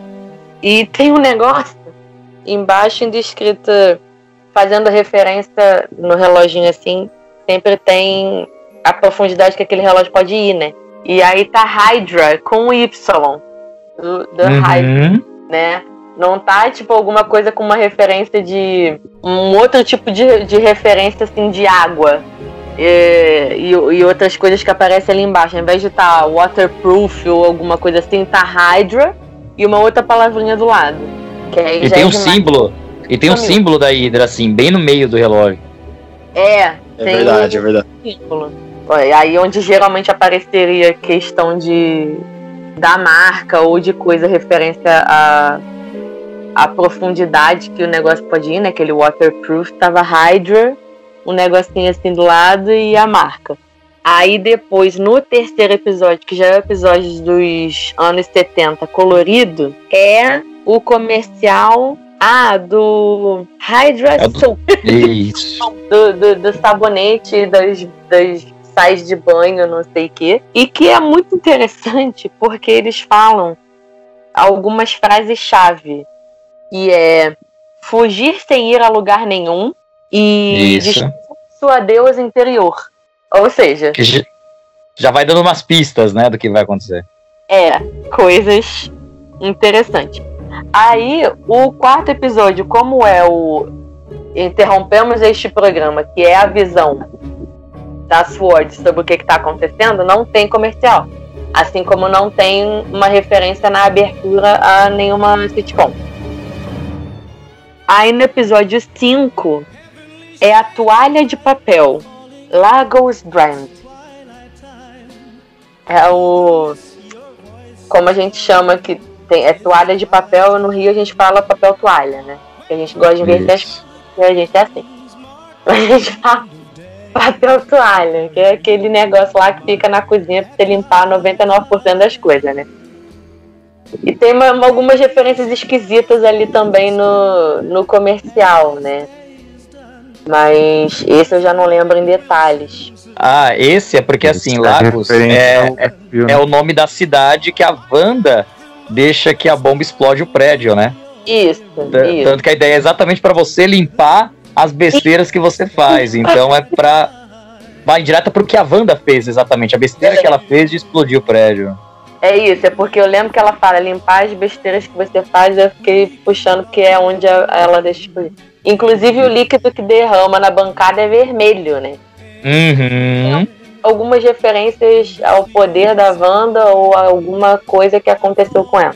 Aí depois é que eu acho que vem o. O do menininho na ilha, não é? É isso. É o do episódio 6, é esse mesmo. que é o menininho. Né? Aí, gente, esse comercial foi uma enxurrada de teoria nas redes sociais. Porque cada Eu um interpretou de na um jeito, viu? Cada um interpretou de um jeito. Porque é o menininho na ilha, aí ali é um desenho, já não, não, não são pessoas representando, é um desenho. O que era bem frequente, é como se eles estivessem imitando os desenhos, os, os comerciais de produtos infantis ou produtos para criança, que costumava muito ter desenho, né? Desenho ao invés de serem pessoas. É, E aí é o menininho sentado na ilha, morrendo de fome, aí vem um tubarão e oferece um iogurte para ele. E aí o menininho fica no desespero porque não consegue abrir o iogurte e acaba morrendo de fome à míngua. E o tubarão ignorou ele, porque o tubarão só entregou o troço e fez a propaganda e foi embora. Aí tem trocentas é, é, teorias e, e discussões sobre isso. É, uma delas, deixa eu ver se eu lembro direito, que a, o menininho seria. Ó, o Mephisto. A menininha seria a Wanda e o tubarão seria ou o Mephisto ou a Agatha Harkness é, entregando para ela os poderes. Quer dizer, no caso ali estaria amplificando ou dispersando os poderes dela. E ela não sabe como é, consumir e trabalhar aqueles poderes. Então, o menininho com o potinho de iogurte sem conseguir abrir, morrendo de fome, é ela sem saber lidar com os poderes. E ela se e ela definharia com isso. Ou definharia é, usando os poderes também. A galera fez uns negócios muito dorgados, assim, porque eu continuei sem entender o que, que poderia ser esse comercial, porque as teorias foram tão estranhas que eu não sei se eu consegui aceitar alguma delas. Essa é a realidade. É, inclusive, se alguém tem uma ideia do que, que esse comercial do menininho na ilha morrendo de fome por não conseguir abrir um iogurte quer dizer, por favor, me informe agora. Porque eu não Ah, tenho cara, certeza talvez sobre isso. seja só um comercial de um iogurte que o menininho não conseguiu abrir, morreu na ilha. Sei lá, É, pô, é só isso. Gente, o tubarão era o Mephisto, vocês não estão entendendo. O tubarão era o Mephisto, que era aquele- Nada, gente. É, é- isso é referência ao Activia. Ou a ideia simplesmente é gerar esse debate mesmo. mais provável. Marvel é genial. O Marvel é genial. Mas pensando bem, é, se você parar pra pensar no, no último episódio, onde a Wanda vai ter seus poderes sugados e ela vai meio que. meio que secando, né? Vamos dizer assim. É. Aí o começa, começa a fazer um pouco de sentido. Ela ficou sequinha igual o Bom, Black. mas não sei em qual contexto ainda. Tá vendo? Fez sentido em algum momento. Não, Porque a galera um embate. Se, é, ah, o menininho representa a Wanda. O tubarão pode ser a Agatha, o tubarão pode ser o Mephisto, que tava todo mundo lá ficcionado pelo Mephisto. E aí a questão do menininho lutando ali com, a- com o potinho de iogurte seria alguma referência à Wanda lutando com os próprios poderes. Então, ou ela definharia por não conseguir é, lidar com aquilo, ela definharia pela fome de poder, ou, enfim, qualquer outra coisa que as pessoas criassem lá, mas era uma luta entre ela e os poderes dela. No final, ela ficou sequinha igual menina, é verdade. É, então, aí pode ser que uma, uma vamos dizer assim, uma prévia meio fora de contexto do final da série, sabe? Da luta final. Que nem aqueles spoilers que o pessoal solta, no Instagram e no Facebook. Spoilers fora de contexto da série. Aí, meio que, meio que o, o Danone era. O tubarão era a Agatha Harkness, aí o, o É. Danone ali ficava a luta, ela lutando pra tentar abrir o, o Danone, e nisso ela acaba secando e vira uma caveirinha. O Italiano que a galera especulou Faz até em sentido. cima do nome do iogurtinho, que eu não lembro, era Yo. Era Yo Power. Era um troço assim, que aí o pessoal falava, ah, é uma referência a Your Power, era teu poder. Então o menininho estava comendo, tentando comer o poder. Não sei o que, tinha, é, tinha essas paradas aí, a galera viajou bonito. Sério, hein? Enfim, então, é, tem essas referências também dos comerciais, porque tudo nessa série foi construído com, com referências, né? Muito, é, homenagens, referências e muitas conexões. Muitas. Com certeza. E, e a ideia central é exatamente fazer com que o, com que o público tente ir atrás dessas referências, né? Desses easter eggs e gerar esses debates. A Marvel é genial nisso. Sim, até porque a série, ela, ela funciona melhor com quem teve todo esse contexto dos filmes, mas ela quer chamar um público novo também. Então é bem interessante esse, esse ponto da Marvel. Então, e a coisa ela é tão fantástica que, tipo, a, a, a, série ela me deu gatilho de reassistir todos os filmes da Marvel novamente. Então, eu tô maratonando tudo novamente. E esse fator replay dela também é algo muito bacana. É verdade. É, e eles não deixam de tentar fazer pequenas homenagens e pequenas conexões com os quadrinhos, ainda que eles não transportem tudo. E a gente sabe muito bem disso, a galera tem que parar de brigar por causa disso, inclusive, porque já tá cansativo. É, isso aí não é dos quadrinhos. O universo cinematográfico Marvel já deixou claro que não vai seguir os quadrinhos à risca. Então parem de brigar. Enfim, mas nós tivemos algumas conexões, já que estamos falando disso, fortes, né? Que é uma é a Mônica Rambeau ganhando os poderes, porque ela é de fato uma, uma heroína, uma pessoa que tem poderes é, na história da Capitã Marvel. E eu É. esqueci o nome dela de heroína, alguém me lembra? É a Photon. Obrigado. É a Photon. E a cena dela, inclusive, a gente já indo pro final aqui, a reta final da série, a cena dela salvando os meninos é muito boa. É muito boa. E tem, inclusive, referências, né? O bonitinho, é, ele faz. Gente, eu tô problem, problemas de nomes, tá? Desculpa. Mas é, quando ele corre para tirar as armas dos policiais, ele faz a brincadeirinha de botar o chapéu e o óculos. que a galera falou que o tio falso faz no filme. Eu nem lembrava disso. É, é verdade. É Pois é, é uma referência ao filme do tio fake, porque tem essa piadinha também dele, dele roubar os acessórios. Então ele. Eu acho que, acho até que a Mônica também entrando na frente das balas é uma piada com a morte do Pietro. Olha! Não, Ele se foi ridículo, convenha. Fala direito, né?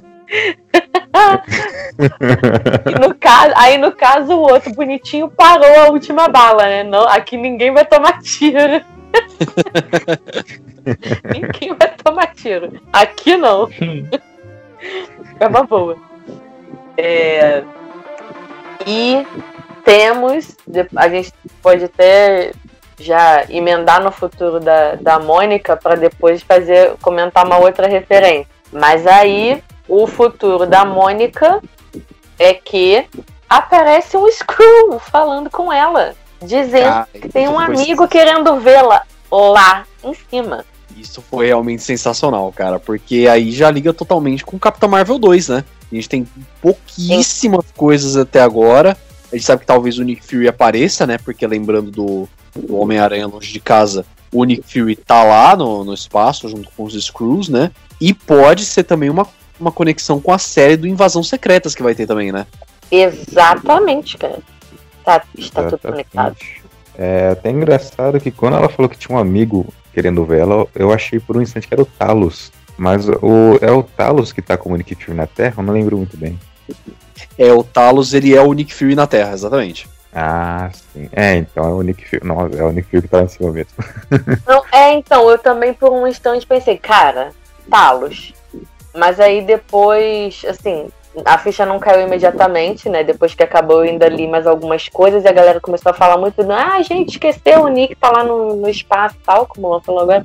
Caraca, é mesmo. Pô, tem uma galera especulando de que, ah, porque aí começa, né? A galera que já quer puxar a gramática é, é, do inglês para dizer que ele que era uma screw, né? E ela falou friend e friend não tem gênero em inglês, então pode ser que ela esteja falando da própria Capitã Marvel, porque aí é a Capitã Marvel que está. Gente, a galera não, consegue mas teve essa também com, com aquela com aquela com aquela major que ela foi encontrar que é. o que o Luan o Luan ele assiste dublado, ele, ele assiste legendado e assiste dublado, né? Aí ele falou que nessa cena poderia ser que aparecesse ou a Sue Storm ou o Reed ah. Richards. Só que não, mas ela é, falou amiga, tá. mano. Ela falou amiga. Exatamente. É, Aquela, né, de, de, teorias fluindo ao, ao, mil, né? E nossa, é. falou, não, tem um, engen um amigo, uma amiga engenheira aeroespacial e tal, aí Falei, puta merda, aí eu. Agora o Quarteto Fantástico, agora é o John Krasinski que vai acontecer. queria, queria. Só que assim, a galera tem, tem que é, é, teorizar dentro do universo possível. Por quê?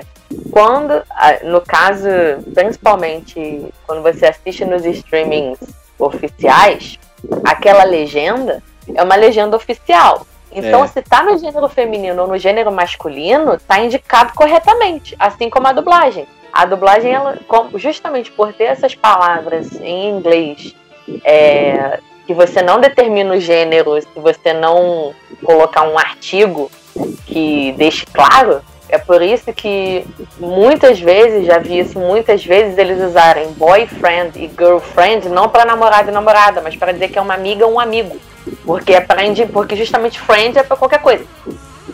Então na dublagem, galera, também é amiga ou amigo. Tipo, é amiga ou amigo. Não vai trocar o gênero do nada porque o dublador quis, não, tá? Por favor, teoriza dentro do possível. Obrigada de.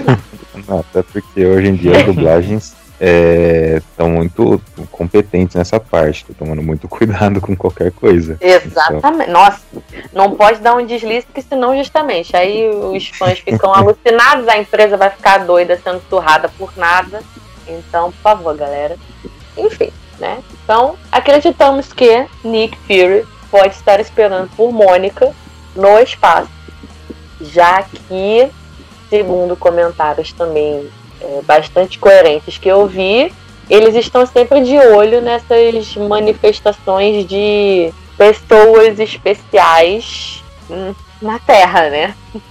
Ele tá sempre de olho em pessoas surgindo com poderes assim do nada. Ele sabe de tudo. Então, vai que ele tava monitorando a história ele também. Ah, É, exatamente. Pois é. É, e aí, é, a outra pequena conexão barra homenagem aos quadrinhos é no que o pessoal chama de visão branco. Que negócio assustador. Cara, e o, Visão, né, que é o, é o Visão espectral dos quadrinhos, isso foi uma coisa, inclusive, eu não sei se foi só eu, né, eu e o Matheus principalmente, que a gente teve esse mind blown na hora que a gente entendeu realmente o que, que significa, porque desde o começo lá da série, o pessoal lá da Sword, principalmente o Hayward, eles estavam falando do projeto Catarata, né? E aí era esse projeto Catarata, não sei o que, não sei o que, não sei o que, não sei o que. Aí eu, sempre que acabava os episódios, eu e o Matheus a gente comentava e tal assim, ele me falou, não, meu, o projeto se chama Catarata por conta da visão, né? Ele quer o visão e tal, não sei o que. Aí eu já fiquei, caralho, é verdade e tal, não sei o que, tá? Aí beleza. Mas isso era no, no dublado? É, no, no- em, em legendado também é catarata. Eu não lembro dessa palavra. É. E aí, beleza. Eu Aí outra palavra. Eu- não era essa.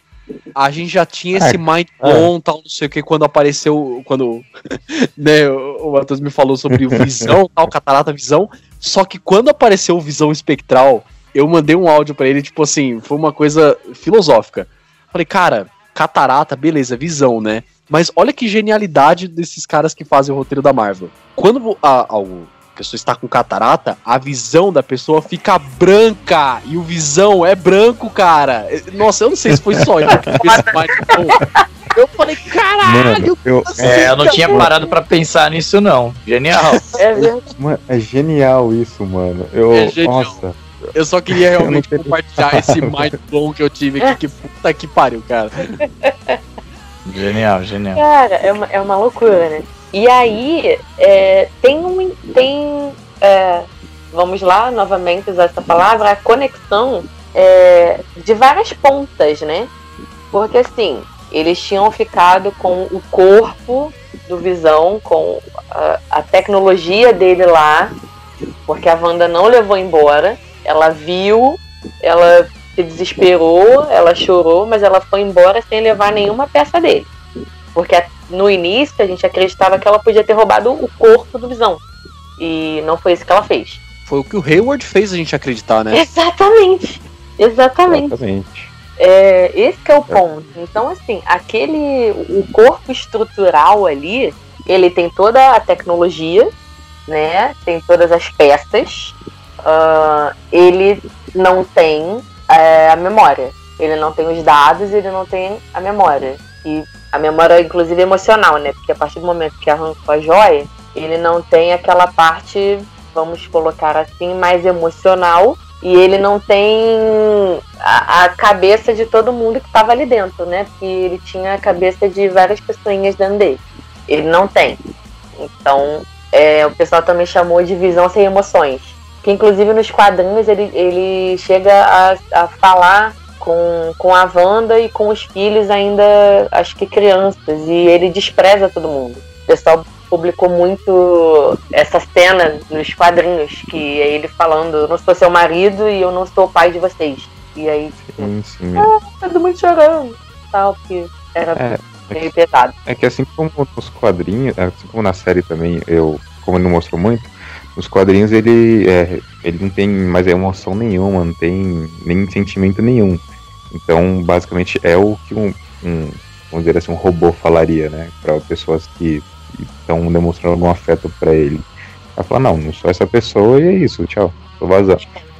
É, Exatamente. exatamente. É, Tanto que assim, até uma outra teoria que tinha surgido, né, por conta dele ser esse novo antagonista na série, é que ele poderia representar meio que a volta do Ultron, né?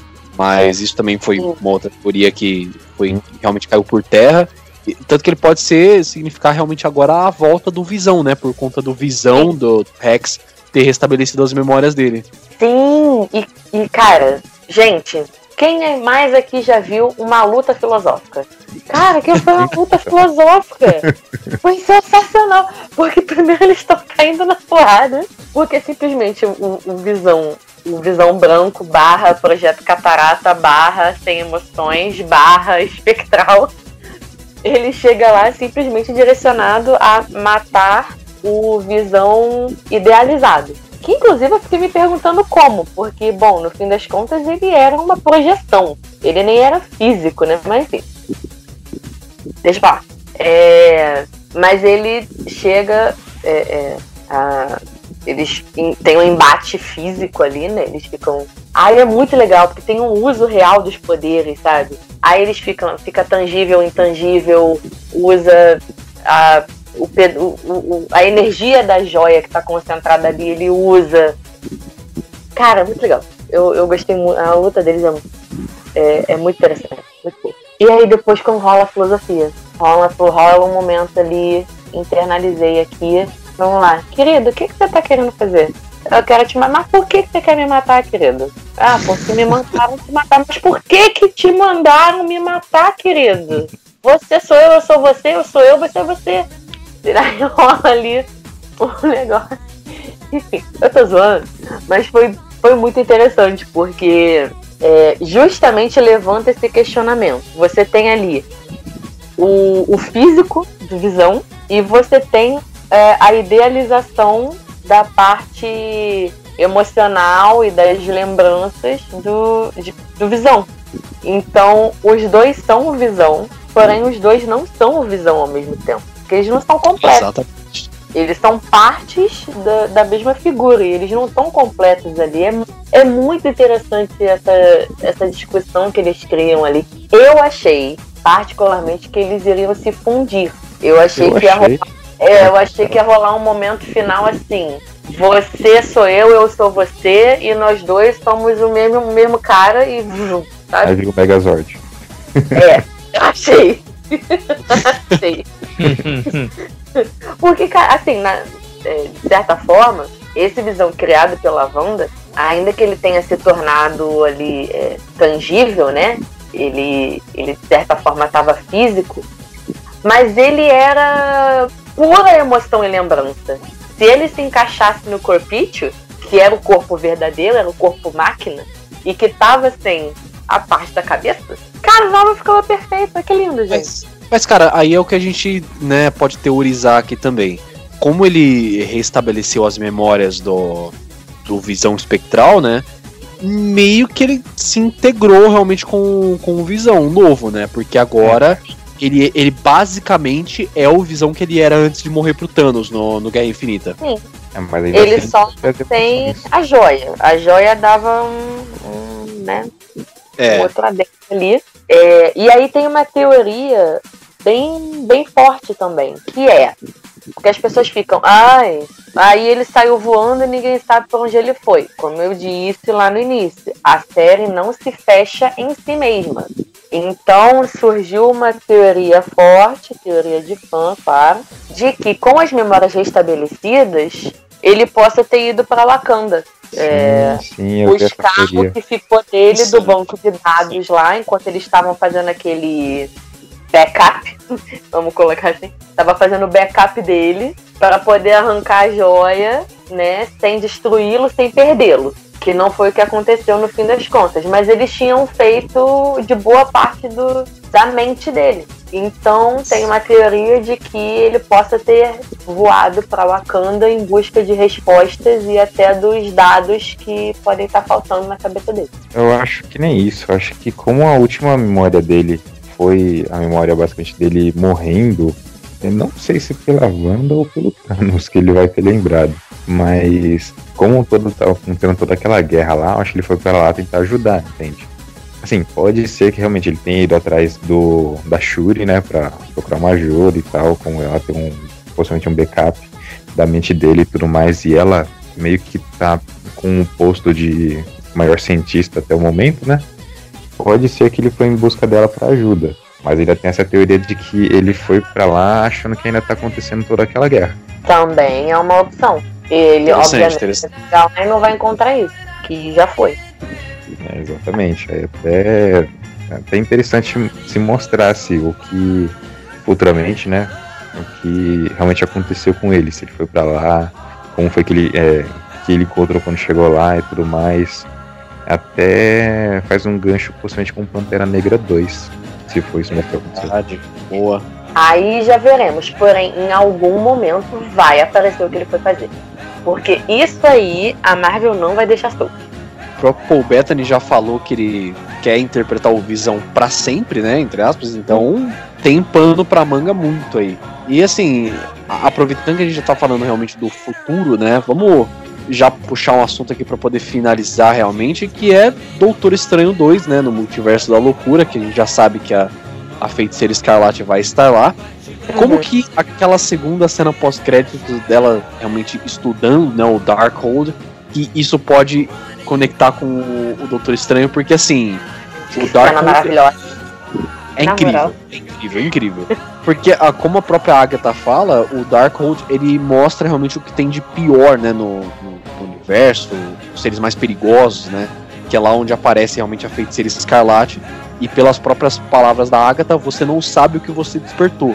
É. Será que isso pode indicar que ela pode ser meio que uma vilã, uma antagonista inicial do Doutor Estranho? Ou que ela vai despertar o Mephisto. Agora ela é o Mephisto, exatamente. Agora ela é o Mephisto. Pronto. É, vai aparecer o motoqueiro fantasma já no próximo. É exatamente. Com o Keanu Reeves. Hum, Pronto. faça isso, Marvel, estão escutando? Por favor, né? A gente Tinha só pede se até aquela- Marvel. O Reed Richard, John Krasinski e Motoqueiro Fantasma Keanu Reeves, só isso. Exatamente. Tinha-se até aquela teoria, né, de que provavelmente o, o Doutor Estranho apareceria, né, no final da, da, da, da série, fazer uma participação, mas decidiram tirar. E foi a melhor coisa que fizeram, né? Deixa o brilho do jeito que tá da, sé- da cena, da, dos atores que interpretaram e que deram conta da série, né? Porque senão iam ficar falando uma semana, duas semanas de uma aparição de cinco segundos do Doutor Estranho e não ia ser algo legal. A Lê tá falando isso, mas a galera já está discutindo porque a Agatha Harkness fala é, que ela fala claramente que o poder dela, da, da feiticeira escarlate, é maior do que do Mago Supremo. Ela fala esta, esta frase, né? Isso. Então a galera já tá se degladiando, porque brigando de quem é que vai ganhar na luta. Gente, quem disse que eles vão lutar? Para comer de conversa. Ninguém está dizendo que vai ter um embate real oficial entre a, a Feiticeira Escarlate e o Doutor Estranho. Então, se acalmem, para comer de conversa. Segundo, É, exatamente, porque também já foi revelado, né? Só dando um adendo aqui assim, Uhum. porque o vilão do Doutor Estranho vai ser o Pesadelo, né? Que era também. Tava sendo teorizado que ia aparecer no, no WandaVision, mas acabou não aparecendo também. Então, ia aparecer todo mundo no WandaVision, gente. Vocês não estão entendendo. Metade do Homem-Aranha, novo o cast ia aparecer É, WandaVision. exatamente. Todos os vilões.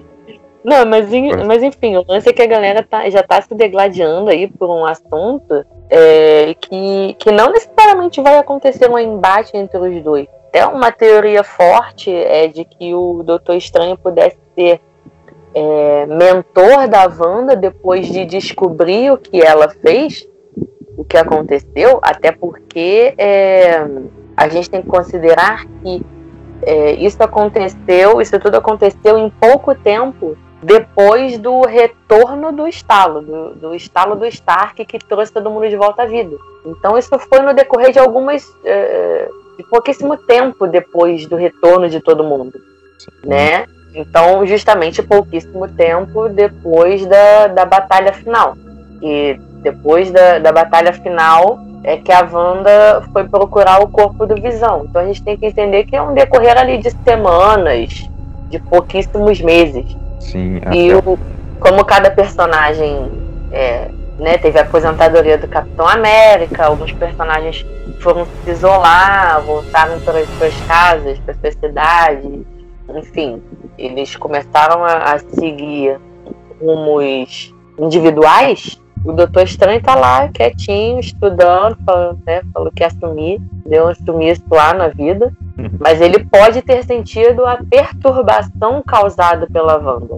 Que é isso aí que a galera tá teorizando. Porque ele sente, então ele pode ter sentido a magia do caos despertada. E aí ele vai lá ver. Exatamente. É, até um ponto interessante referente ao que você falou dos heróis, é, um ponto que foi citado na série foi o Tratado de Sokovia. Então, talvez não, tiver, não tenha tido interferência dos, dos, é, dos Vingadores nem de alguns outros heróis por conta do tratado.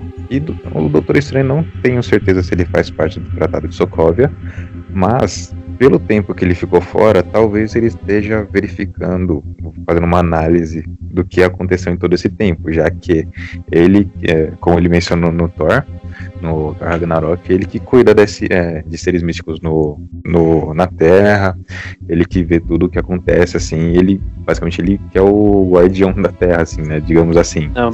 Então, assim, a grosso modo, é. realmente, ele com certeza sentiu uma perturbação ali no, na magia, e é, isso tem um link total com o filme dele já. Por conta de que realmente, é, não sei se a Wanda vai, é, a Wanda vai ser a vilã, como estão especulando, mas por ela estar estudando Darkhold e o Darkhold ser, é, ter sido feito por uma criatura que eu esqueci o nome, mas é uma criatura mística provinda do Mephisto, creio eu. Vai ter, é, é, eu acho que ela que vai despertar o pesadelo, alguma coisa do tipo. Eu acho, não tenho certeza, mas eu acho que tem alguma coisa a ver com Darkhold que ela tá estudando. Aí boa, já é uma boa teoria. interessante. É verdade, é verdade. É, não, mas é ela é engraçado só. Alguma coisa aí é legal. Mas é engraçado só comentando essa questão do Doutor Estranho, né?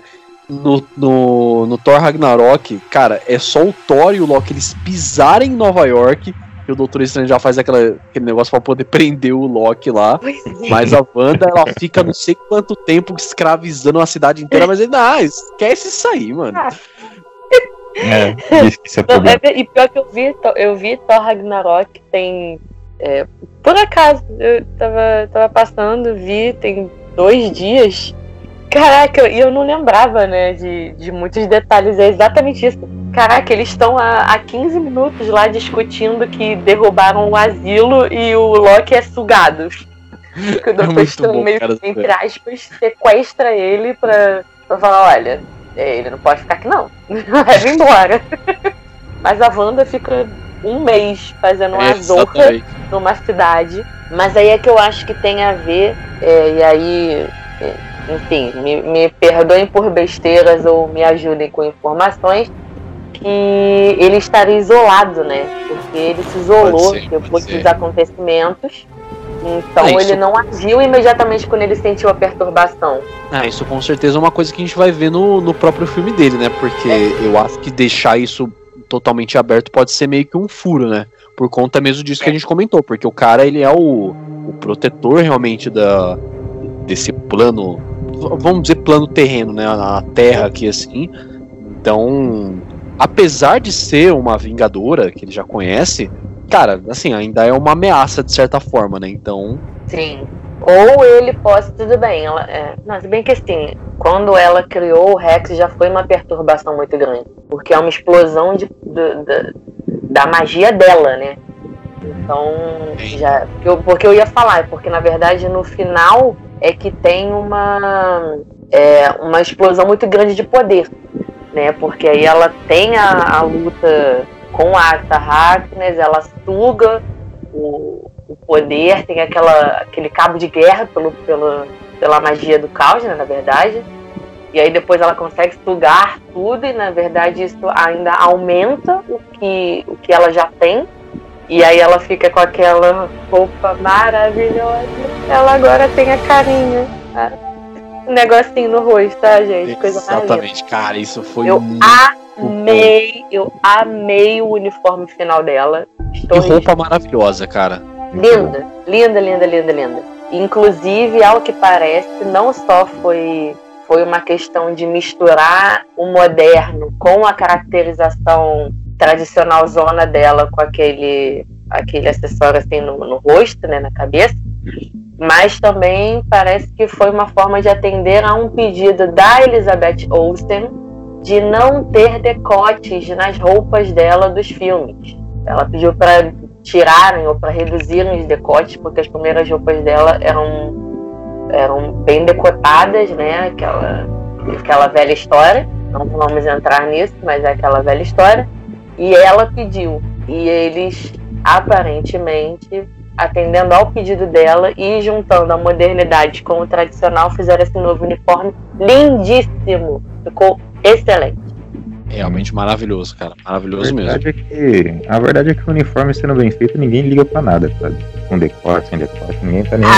Ah, filho, você tem certeza que você ouviu as redes sociais na última semana? Eu não vi muito, mas assim, é a minha Ah. opinião. Você não tem noção do tanto de maluco falando que tinha que ter aquele mais clássico, papá, não sei o quê. Ah, gente, viu? vai. Ah, mas É, os quadrinhos, ela usa um maiô, então não tem É. como. Os quadrinhos é uma loucura, cara. Então, Pois é, sabe? Então, e enaltecer aqui, antes de finalizar, enaltecer o Paul Bettany, por favor.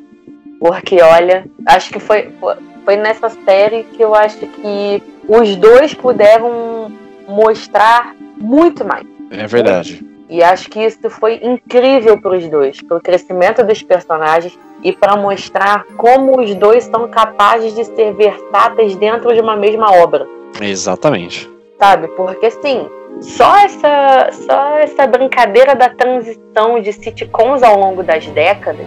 Então tem uma postura corporal, tem o jeito de falar, como vocês é, é, apontaram, né? O jeito de sorrir, o jeito de olhar, sabe? Todo um conjunto que os dois foram impressionantes, impressionantes. Foi excepcional. É, até comentando em cima disso, é, principalmente do Visão, talvez. É, a Wanda nem tanto, é, por conta de que o personagem dela tá um pouco mais estabelecido. Ela, como você bem citou, ela tava naquelas fases do luto. Negação, é, até esqueci as outras, é, barganha e acho no final aceitação. É, foram fases um pouco, talvez um pouco mais raso, é, um pouco mais humanas. É uma coisa que um humano normal passa. Porém, o Visão, no começo, é, ele estava totalmente sorridente e tudo mais, e foi tendo a transição dele uma, uma pessoa pensante, onde tinha um raciocínio próprio. E isso pode afetar muito a interpretação. Você vê que é, da transi é, do terceiro, quarto episódio, não, do quinto, na verdade, que eu acho que é do Halloween, e a expressão do Visão muda totalmente, por conta de Uhum. que é, mostram pra ele que tipo, não tem como sair da cidade e tudo mais, que ele começa a ficar um pouco mais sério, não tá mais tão sorridente quanto nos primeiros episódios. E É, a exatamente. Não só do Paul é. Como da Elizabeth Olsen, maravilhosas. Eu não tenho o que reclamar ali. Nossa, o Paul Bettany casou muito bem com o Visão, a Elizabeth Olsen nem se fala com a Feiticeira Escarlate, e os dois juntos têm uma Com química certeza. muito boa, coisa que às vezes não rola com, com um ator e uma atriz. Então, meu, É. o casting foi perfeito nisso. É, exatamente. O último adendo sobre o Paul é que ele disse que ele se sentiu intimidado pela própria versão do visão branco barra espectral barra catarata dele. Ele falou que ele se sentiu intimidado com o personagem, com a construção, com o que ele deveria fazer. Então ele se assustou com ele mesmo, no fim das contas. Tipo, E- ele- É legal você e só- comentou isso, viu, interpretou e ele se sentiu intimidado. Então, assim, Exato. e ele teve que fazer os dois lados, então ele tinha que fazer aquele, aquele com um tom muito mais grave e ameaçador e ter que fazer o outro muito mais é, sutil e pensante. Cara, sabe? Aquilo ali, aquilo ali foi incrível. E foi intimidador mesmo, porque até a expressão facial dele era um negócio eh, medinho, medinho, dava um medinho. Muito perfeito.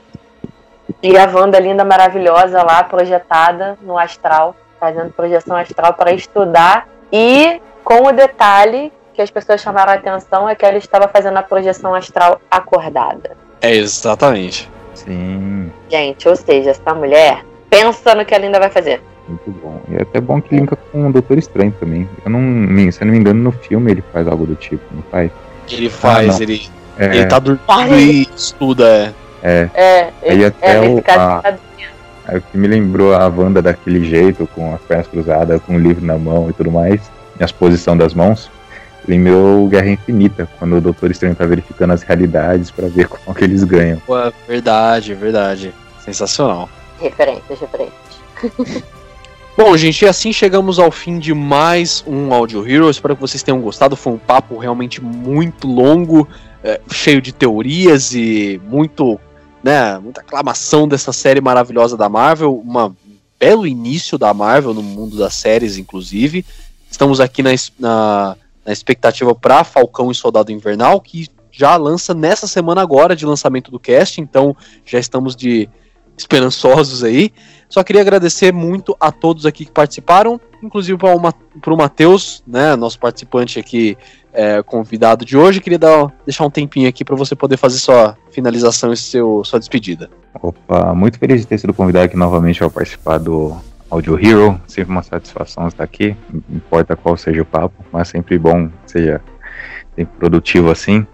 É, e só divulgar também minha, minha rede social, a principal que é o Instagram, Uh, me sigam lá, é matt.souza7, matt, M-A-T-T, com Z, é o número 7 no final. Vira e mexe, posso alguns vídeos tocando ou cantando alguma coisa lá.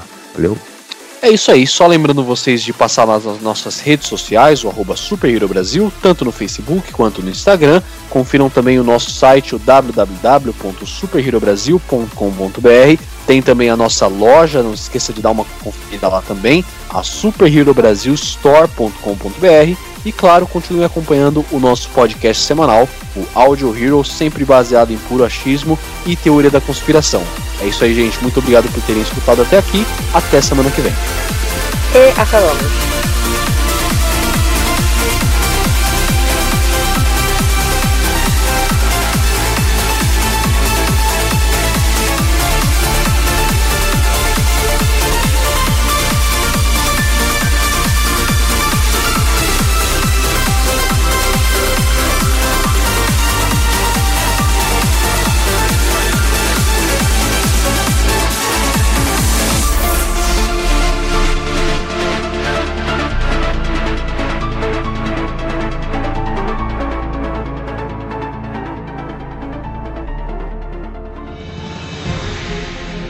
E se você quiser ver mais conteúdo como esse aqui, é só você acessar as nossas redes sociais Super Hero Brasil, tanto no Facebook quanto no Instagram, e também dar uma olhada no nosso site superherobrasil.com.br. Dá uma passada lá, tenho certeza que você vai gostar muito.